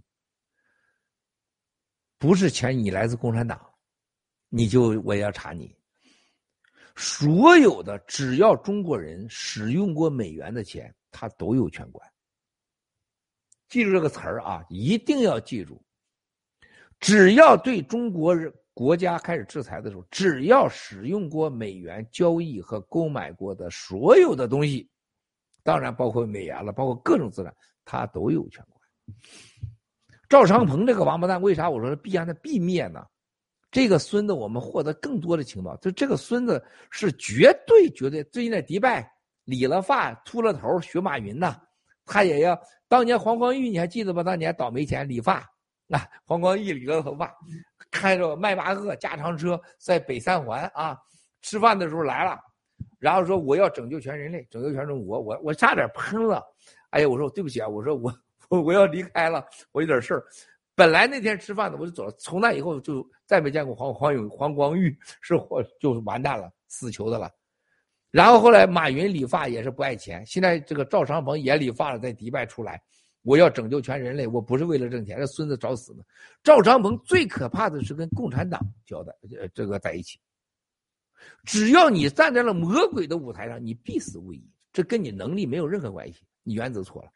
那么，所有在西方世界，不管什么时候，你只要用美元交易过的资产，都有可能被封。唯一的就是新中国联邦不会有任何问题，因为我没有没有任何共产党的交道，我们是灭共的人。说那个，我们未来会出新马甲。我们新中国联邦不仅仅是消灭中国党的马甲，我们还有一个完全不一样的马甲，保护中国人财富的，是吧？那么这种情况下，很多战友们现在出来以后，千万记住，我们欢迎很多人加入农场，更多人加入农场。但是如果你带着欲望和带着啊一些不切合实际的要求，那这个我们是无法满足你的，啊。呃，更重要的事情，谁都不用担心，谁也不用怀疑。新中国联邦是中国人唯一在国际上被保护、被尊敬的这个力量。你一点都不用怀疑，新中国联邦人是未来中国人最干净有钱的，是最最受世界尊敬、最有钱的机构。这点还有大家有怀疑吗？有怀疑吗？香港，看看香港，看看整个上海。大家，你看看这几天，昨天下午我看着那个道琼斯指数直接从六十点唰唰唰唰唰，我我就懵了，我端了咖啡杯我就傻了，到一千五百四十七点。你见过历史上啥时候道琼斯从六十多点，哎唰唰唰唰唰一千五百四十七，然后这这这这这这这往回蹦，一跳一蹦一跳一蹦，后来回到了我昨天下午是大概五点多钟最后看的，回到了大概九十多点，我不知道现在跌多少点。你再看看这些买那个什么 Raven 的那些什么电子汽车的，跟那个那个亚马逊那个百分之二三十、三四十的跌，国内一千多个股票一跌到二三十、二三十的跌。现在我听国内的那个人民银行说，他说我们现在不是改电脑，现在是连电脑软件都改，几个连电脑软件都改。他说实际上国上海跌到大概两千一百多点，香港他说现在在大概在一万七千点，他没有办法了。没有一点办法了，然后人民币的这这个现在完全是不敢动，一动就完，一动就完。那么接下来你去看到咱们现在学习战友们要面对是什么？只有新中国联邦的人的钱能说清楚哪来的。风雨之中，我有我有义工币，我有投资币，我清清楚楚，是吧？Rachel，我有投资币，我有洗洗币。我未来 H 配升级以后是，你一定记住，绝对是改变人类的 H 配，啊，还有一个大家要记住，比特币一定会被消灭。世世界上要不消灭比特币，比特币呃数字货币都不会诞生，就是比特币是数字货币诞生之爹。随后的全世界的比数字货币的诞再一次的合法化，就是消灭比特币的开始，就它是。生为数字币，死为成就数字币，这就是比特币。以太币这样重新改版，因为什么？它现在的法律问题各方面，它一定改。这就为什么 NFT 百分之八九十的交易量突然没了。赵长鹏一定会被消灭。啊！我现在跟你们说实在的，兄弟姐妹，我操，啊啊啊啊啊啊啊啊，就负九十八点六。你看，这是九十八，这是负九，昨天是一千五百多。我看到的时候，你找最低的时候啊，墨墨镜昨天那个到哪儿去了？你看那个线最低是多少？吓死人了啊！所以说我再给大家今天说的是，兄弟姐妹们，新中国联邦人最重要就是你的历史。你看这儿，你看这，你看这，吓死人了吧？你看看，你看看，你看看这家伙，吓死人了！哎呦我的妈呀！哎呦我的天哪！你看看这个，是啥时候见过这动静啊？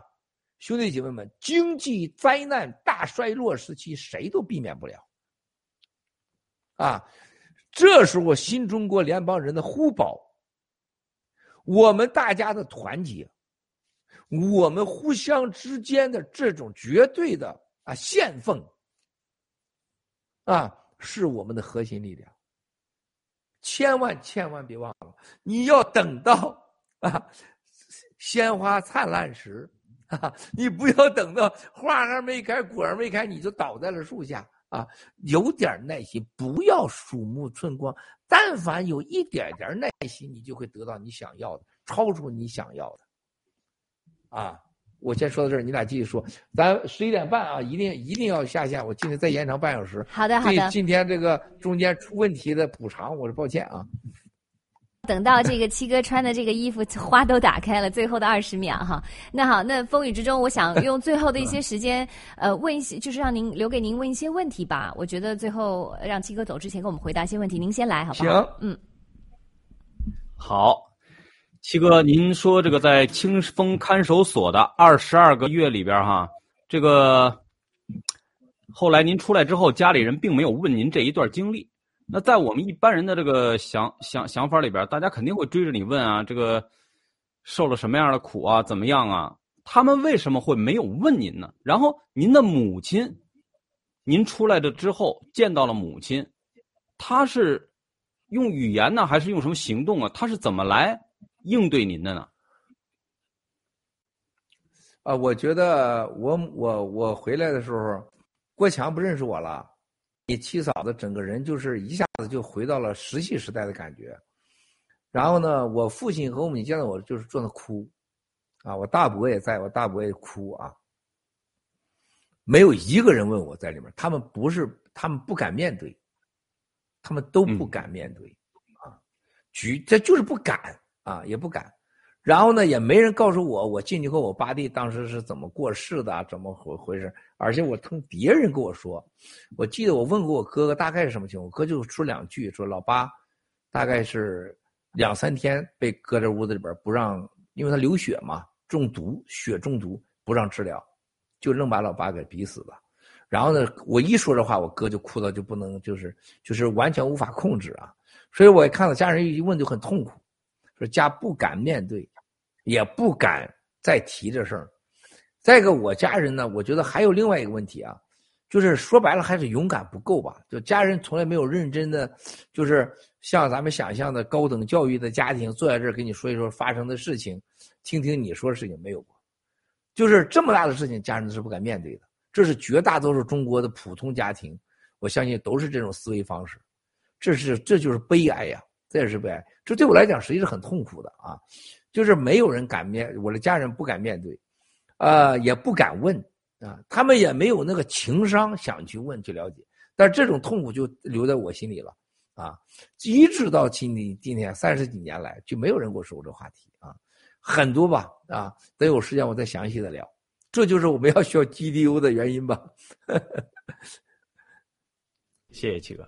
谢谢七哥，我有个问题啊，是我们战友比较感兴趣的问题，关跟我们的这个呃教育还有母亲的呃早期的教育有关系。那您的经历，您曾经说过，就是说啊，要孩子超越父母，您就一定要放手。那您也是在很小的年纪啊，就离开了这个父母的身边啊。我我记得您提起您当年的这个勇猛啊，一个人独闯睡在火车站这边很小的年纪。那很多父母就很担心，就说自己在这么小的年纪就要放手自己。的孩子就怕这个孩子学坏，那您有没有什么样的建议给这些父母哈？那他们应该怎么样去啊去面对这个担心？怎么样去解决这个问题？解决这个担心？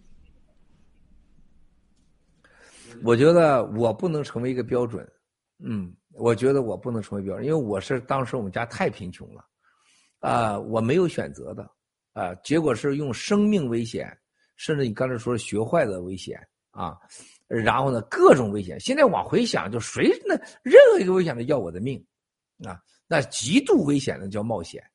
严格讲，那是我的父母也没有能力保护我，是极没有选择的情况下，就像宣布个人破产一样，我没有任何选择。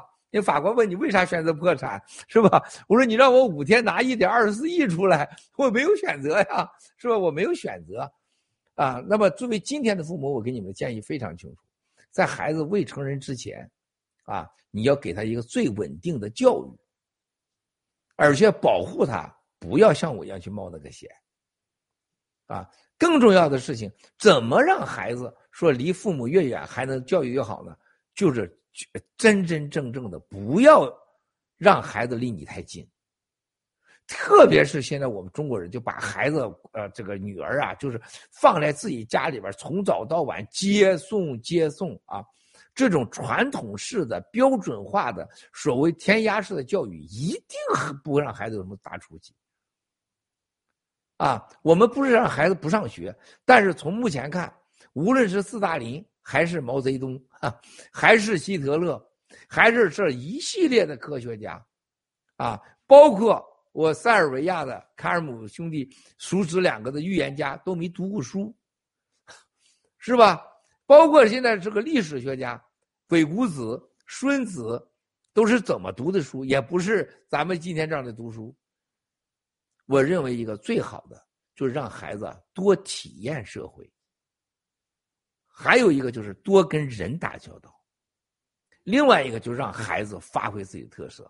你像 Rachel，我们看到了，呃，前前天现场我们弹琴的，我们战友弹钢琴的啊，我们前有 Q 妹，后有我们的这个战友的母母女两个，她喜欢钢琴，你就让她弹。但是我就像我跟那天跟你们说，就像朗朗、李文迪，生活中你他经常到盘古去弹琴，没有一年不去超过五十到十次的，你去查查去。没有一年不到五十，我都懒得说他们。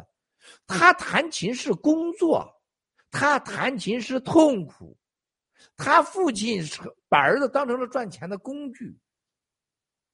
然而钢琴不是你中国人的音乐，你只是极端的付出，玩的比较熟。没有哪个外国人多尊敬你中国人玩的钢琴，我不相信。啊，有意义吗？他快乐吗？你说你儿子多成功，朗朗这弹完琴就哭，李文迪弹完琴就哭，你觉得有意义吗？多有名有意义吗？最重要是孩子身心健康，活的没有比孩子健康和愉悦再开心的了。这就是我感谢我爹我娘，啊，他就觉得我儿子我给不了他未来，我也让他当不了县长，我让我儿子当不了村长，我让我儿子也不能有钱。我儿子现在不想上学了，他想做买卖。那爹娘说：“那你就去吧，把家里仅有的钱给你。”然后就担心你、挂念你，然后回家给你做好吃的，能有的东西全给你吃了，是不是？我娘不给我吃，我我家两两只鹅留着过年吃呢。我上去一一一刀砍下去，把鹅给炖了，是吧？我说我我要吃肉，我娘说那咱就吃吧，是吧？就是把爱给孩子，把自由给孩子，你把约束少一点特别是你没本事的父母，你让你孩子离你越远越好，越早越好。啊，这这很现实啊，是不是？像我这号人说有没有变坏呀？什么的？七哥变很坏呀！我在九一年以前，所有坏人干的事我几乎都干过，抠皮子、挂马子、扒老太太裤衩子，几乎这事当时基本差不多。东北的叫流氓的级别嘛，抠皮子。学过偷钱包，我学过，咔咔咔是吧？挂马子，天天泡妞，天天这是我的工作，是吧？是给老师递纸巾，是不是？没给老太太，呃，包括啥的，给给老师 老递纸巾，但是都干完了，啥没干过？是不是？走私，当时叫走私，投机倒把，贩卖糖葫芦，是不是？那都干过，没有我没干过的了。呃，他变坏了，我本来就在坏当中，比谁都坏，是不？我村长就搞破鞋，我在那窗户那看，带着小同学看，是不是？村长还裤子刚提完，我们就敲窗子，把村长吓嗷叫唤，是不是？然后村长去上厕所的时候，我们把他那个板儿给他弄的，给他弄的活一点，村长逛街，东北的是在室外厕所，就是拿那个木头支个笼子嘛，是不是？冬天都结成了冰，但是他夏天他下边是屎猫屎坑啊，我们把村长那个板儿给他抽一抽，弄一弄，村长上去一脱裤一掉，吧唧掉了粪坑里面去，这事都干过，是吧？掏出那鸟点着汽油，点着了，把这房子给弄着了。我六七岁我都开始传的战友，现在看我直播呢，这几个小兄弟还有活着的呢，我就传的我几个发小就开始。把这个鸟就把那个家里偷的酱油，拿着水桶，拿着锅干豆腐，上山上去 BBQ 去了，就把山给点着了，是不是？这都干过，是不是？那都很正常啊。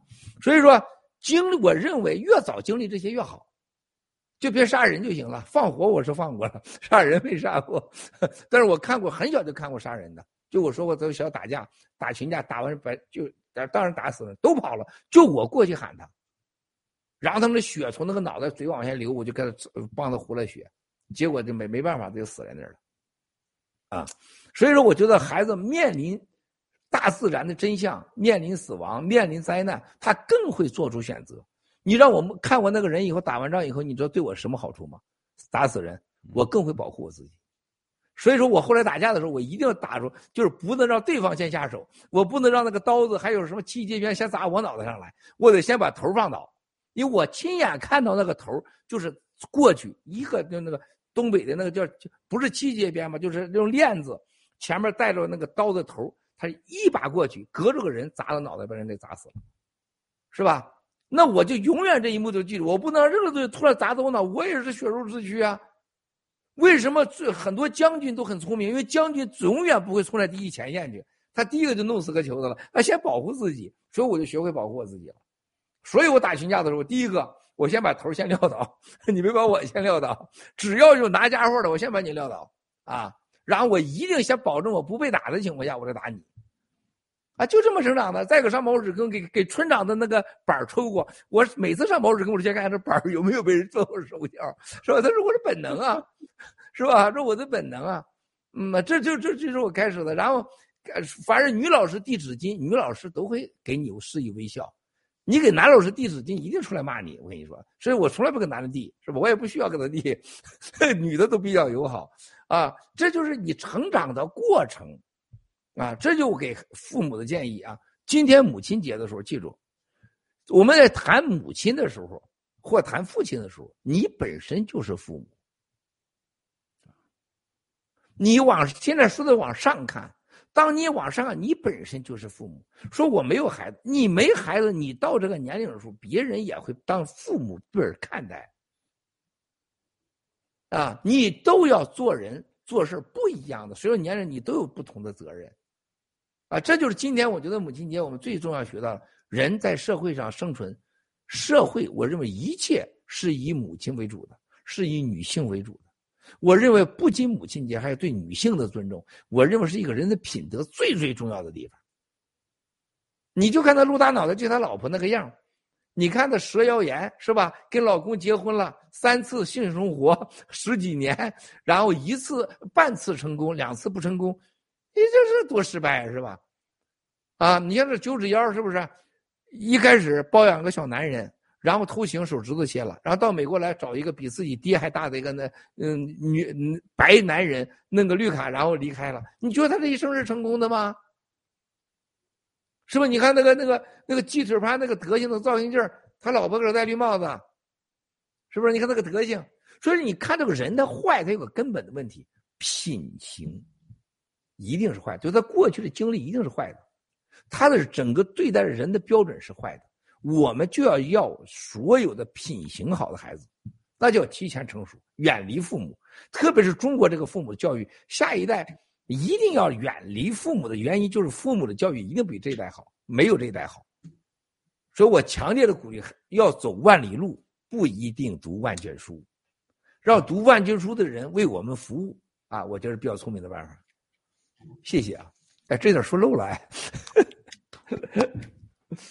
谢谢七哥。呃，其实对我觉得，就像我刚才分享那个 PPT，七哥的点评，其实就是在七哥身边，在我们战友身边，如果我们有心的话，真的可以学到很多东西。其实这就是课堂，这就是七哥手把手用他自己的行动在教我们。其实我刚才刚才七哥提点的那个事情，真的我觉得可以做。如果有，因为我们知道我们现在因为 GEDO 啊，进暂且告一个段落，我们新的 G E O 马上要起航。那在这期间呢，啊，如果说有些母亲觉得，或者是家长觉得要对小孩的教育继续进行的话，我真的，呃，我我想我想问，很快的问一下七哥，你有什么好的建议？在这个空档期的时候，他们应该怎么样去？因为他们不能上学，他们不能去做。OK，我们什么都不会做的。GDU 就我会给文杰，还有你就就你说的吴老师，我告诉你们，就是我们什么都不能做。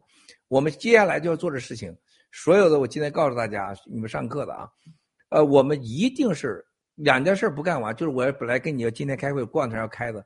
就是我们 GDU 干不成两件事，一步也不能走。第一件事情，不把队伍搞定，啊，坚决不能开始。第二个，没把我们的教育的模式给确定好，包括软件、硬件都搞好，坚决不能开始。就这，其他的呃，所有上课的学生的家长们啊，你们自己去处理这一段时间。这一段时间会多长啊？我希望在半年内到一年内解决，而且我们一定会在线上线下同时开始。一定开始，线下我们有很很有可能是在澳大利亚、英国或者美国某个地方或两个地方、三个地方，一定有线下的场所。那么线上一定是有我们超级自我自有自我知识产权的软件就这两个队伍必须百分之百满意成功，然后呢，所有的教育成功，那当然经济和所有的资助都已经完全完善的情况下啊。那么这段时间是一个必须的，你搞那么大事儿，没有这段的磨合，怎么可能啊？这一段你 Q 妹、吴老师、Happy 老师，我们所有的老师啊，包括我们的原始创始人唐平老，都是伟大的贡献啊，了不起的。特别是 Q 妹是第一人，然后就是吴老师啊，然后是唐平，是吧？这这这是非常非常了不起的。但是我们要经历这个过程，接下来就是队伍。所有的这个这个经济形势，然后呢和我们的这个教育模式必须定下来，啊，在这个期间，这个不做好，坚决就像七哥干事一样，灭共准备三十年，我不准备三十年，不可能有今天，啊，就像头两天出来的一个战友说，七哥，你让我最感动的事情，当时我跟你联系上，你啥也没说，你给了我一张照片，啊，我认识他的时候，他就是郑州撤回学院的五个成员之一。后来他是什么人，你知道吗？我可以告诉大家，是中国军方的前十大人物。啊，我那个时候的照片我留着，他找到我以后，我就把找到那个照片我就发给他。啊，我说你想想那一天，我郭文贵到郑州的时候跟你认识，跟你聊的事情，你就知道我想干啥了。千言万语不如人回忆，那是个真实的回忆啊，最好的验证啊。啊，所以我们一定要准备好，准备好，准备好。啊，谢谢。好的，谢谢，谢谢七哥。那风雨之中，你有还有什么问题？谢谢。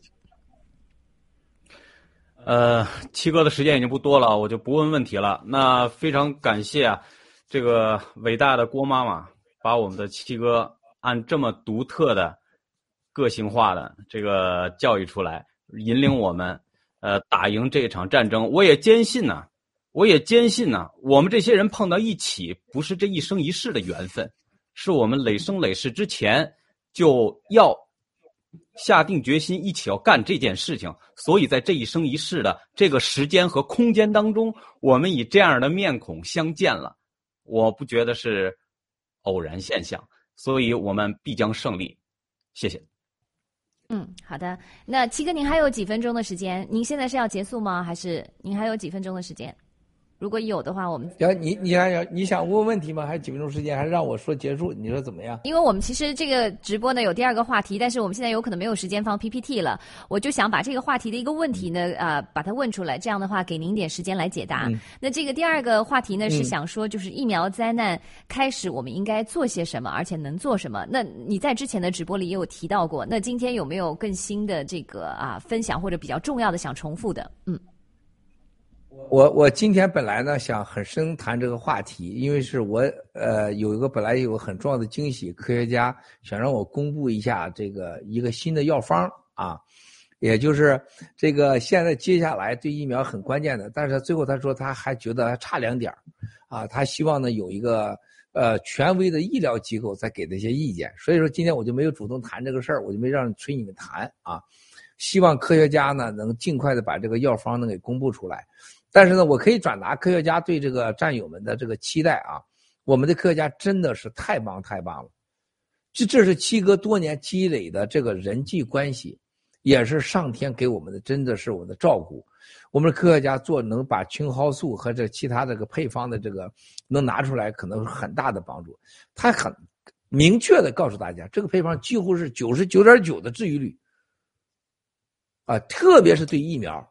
只要但但是打超过四针就不一定了，就四针以内，包括四针，几乎九十九，大概吃一个疗程吧，大概是五天，啊，五次五次啊，它是三天吃一次，三天吃吃五次，基本上疫苗能清空，啊，然后新中国联邦的这个东西会会公告给全世界去用，而且全部都是没有处方药的，全部都没有处方药啊，主要以青蒿素为准的。这是呃，我这本来是今天是我说呃献给母亲节的礼物啊，但是最后我们尊重科学家吧，这没错。但是他要要我告诉大家，说疫苗的灾难绝对比我们大家所有人想象的要坏。啊，即使你不得癌症死不了，对人的情商、智商、寿命、健康的影响，他说基本上是痛苦至极的。啊，所以说一定要吃。在没有公布新药方之前，打了疫苗的只有吃青蒿素、伊维菌素。我们的 Alex 医生，我们的文子医生，我们的青蒿素群已经告诉大家无穷无尽的例子。而且现在在我们生活中，大家都看得到疫苗灾难的死亡、癌症年轻化、猝死化，那简直是吓死人了。啊，这个我这说到这儿，今天母亲节是很重要的。我昨天就在想，如果我母亲活到今天，啊，她会让我做什么？我母亲一定会告诉我，除了你灭共之外，全力以赴去救人。我母亲甚至说，救人都要排第一，灭共都排第二。啊，我认为这就是天下母亲伟大的原因，她永远是善待别人、救人命，永远不会把要人家的东西或害人排第一位。没有一个母亲几乎说教孩子。你天天去害人吗？我相信不会的。石耀元他娘也不会这么做，陆大脑袋他娘也不会这么做。啊，陆大脑袋这个他能骗钱，那他能说上国内去帮你拯救人去？他绝对不会是他妈说陆大脑袋你这么做的，不可能。啊，如果我母亲我，一定说现在救人第一。那救人现在最关键，战友们记住，救人你不要带着标准和欲望。你非要让追求给他妈说话，你妈必须听你的，不是的。人有各有各的缘分，各有各的修行。你做了你做的，不要管对方什么反应。他听你了，你也别得意，啊，好像救人家命一样，欠你三条命都不拉倒。他没听你的，你也别生气，啊，你也别觉得好像不听你的，好像他就明天就死一样。那这是他的修行，他的造化。啊，但是我相信科学家和新中国联邦做的。就是我觉得已经让大家无苗，我认为新中国联邦已经是不愧此国了，不愧此国了，让你有弊啊！在这个时代无苗有弊，我认为这是人类历史上啊创建的社群，我认为是最伟大的。就像那天我们的耶鲁啊提到的摩摩西，我可不敢跟摩西，但新中国联邦。绝对未来超过当时的耶稣这故事，摩西跨红海的，绝对的。科学家说：“文贵，你不知道，你不明白。”他老说我不明白，我说我明白，你不明白。他说：“这个不让人家打疫苗，还有公布青蒿素、伊维菌素治病，他说这个意义太大了。”然后他说：“这个一旦这个新的药方出来，他为什么他很慎重呢？因为他就不，他没办法做人测试的，就是不良反应有什么人。”两种人群最担心，一个是孩子打了疫苗吃了，他啥反应不知道；第二个就是做过手术的，就有有传统疾病的，他不敢，他担心有人一急，我打过疫苗了，我也相信你们说了，我光就吃了，他害怕这个。如果排除这两个人群，他非常有信心啊。所以说我正在跟他商量，能不能把就是健康的战友的家人，没有不是孩子，没有传统疾病的，能不能让他优先吃？啊，等待好消息吧，谢谢。还有什么？啊，太好的消息了，谢谢。啊，我这边啊，嗯，就是关于这个问题，那风雨之中，你还有什么问题？关于疫苗灾难的，或者刚才任何的问题？疫苗灾难呢？其实今天最准备想问的就是这个药方，但是这个我们。七哥如七哥所说，尊重科学家的这个建议，我们已经带来了一个这么好的一个七哥给大家带来这么好的一个消息了，我们有盼头，有希望是最重要的，感谢企鹅。那谢谢七哥，非常感谢七哥，非常感谢风雨之中和所有收看我们今天文贵大直播的所有的呃尊敬的战友们。呃，我觉得七哥今天在做的就是妈妈您的妈妈母亲希望您做的，因为我觉得您有心灵感应，您现在就在救人，我们新中国联邦也在救人，我们不光救人的身体，还救人的灵魂。所以说啊，我祝愿一想到这个母亲，我就想到我们新中国联邦所有优秀的母亲，什么一呃呃 Jessica G 呀，还有菲菲啊，还有喜妈呀，还有我们的文艺。所以说今天真的再次向所有的伟大的母亲啊，伟大的父亲啊，我们也加油，要向啊母亲问声节日好。谢谢我们七哥今天的时间和您的收看，我们下次的文贵大直播再见。谢谢瑞秋风雨之中，谢谢墨镜小福利导演，谢谢小白，谢谢兄弟们，谢谢。李导演，我忘记了，我们小福利很辛苦，昨天一直工作到深夜，一估计又没有睡几个小时。谢谢小福利，谢谢所有的幕后的团队。啊，小福利，对，别忘了小福利，对他也是伟大。为了孩子，还从德国搬到搬到美国，所以谢谢大家，谢谢所有的战友，嗯，谢谢谢谢，再见再见再见再见，喜币四十五了啊，好了，再见了，谢谢，再见，再见，好像。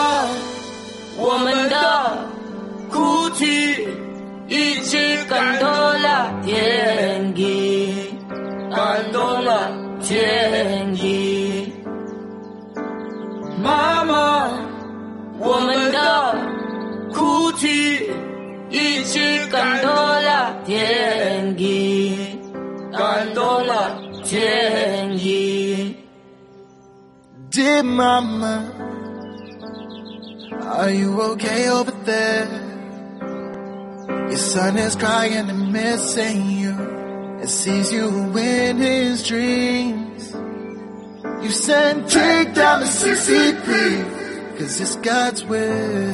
It's God's will. So I went for you. 我们反对的是共产党，他给世界带来了恐惧。他们七十年来 欺骗了全世界。do they take our lives over and over and over and over again? So I'm putting up a fight to protect my family. Let's take down the CCP might have made a virus, but the virus is them screaming no more death. Cause together we stand, it's just you and me. It's just you and me. Taking down the CCP.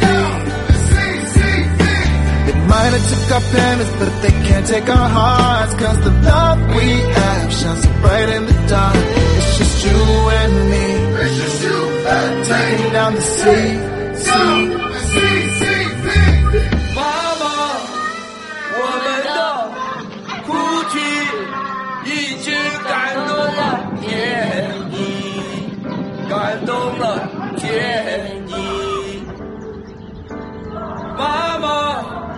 我们的哭泣一直感动了天意，感动了天意。Hey son, I got a million things I wish I could have said to you, but I'll start with I'm so proud.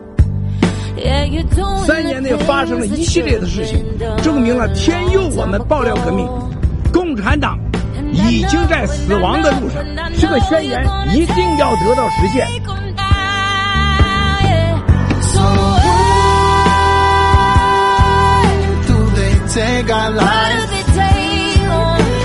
Over and over and over and over again.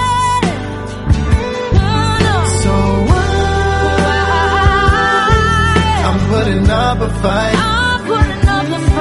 有我希望在这里告诉所有人的朋友，包括全世界欧洲和日本爱好和平的人，一定要相信我的话，黑夜即将到来，一定要做好公益。黑夜来自到中国到过去的黑夜即将到来，要弥漫着世界和西方的文明。我们每个人都想做，大家做好。Might have took our planets, but they can't take our hearts. Cause the love we have shines so bright in the dark. It's just you and me. It's just you and me. Taking down the sea, sea, sea, sea, sea. 这个母亲是我们生命中最最伟大的名称和最最伟大的一个人物。母亲是我们的一切，她是因为他们我们才有今天的生命，而且母亲在我们每个生命中所扮演的角色和意义都是非常重要的。发自内心的要想一想母亲这个十月怀胎之苦，一朝分娩之痛的这种感激。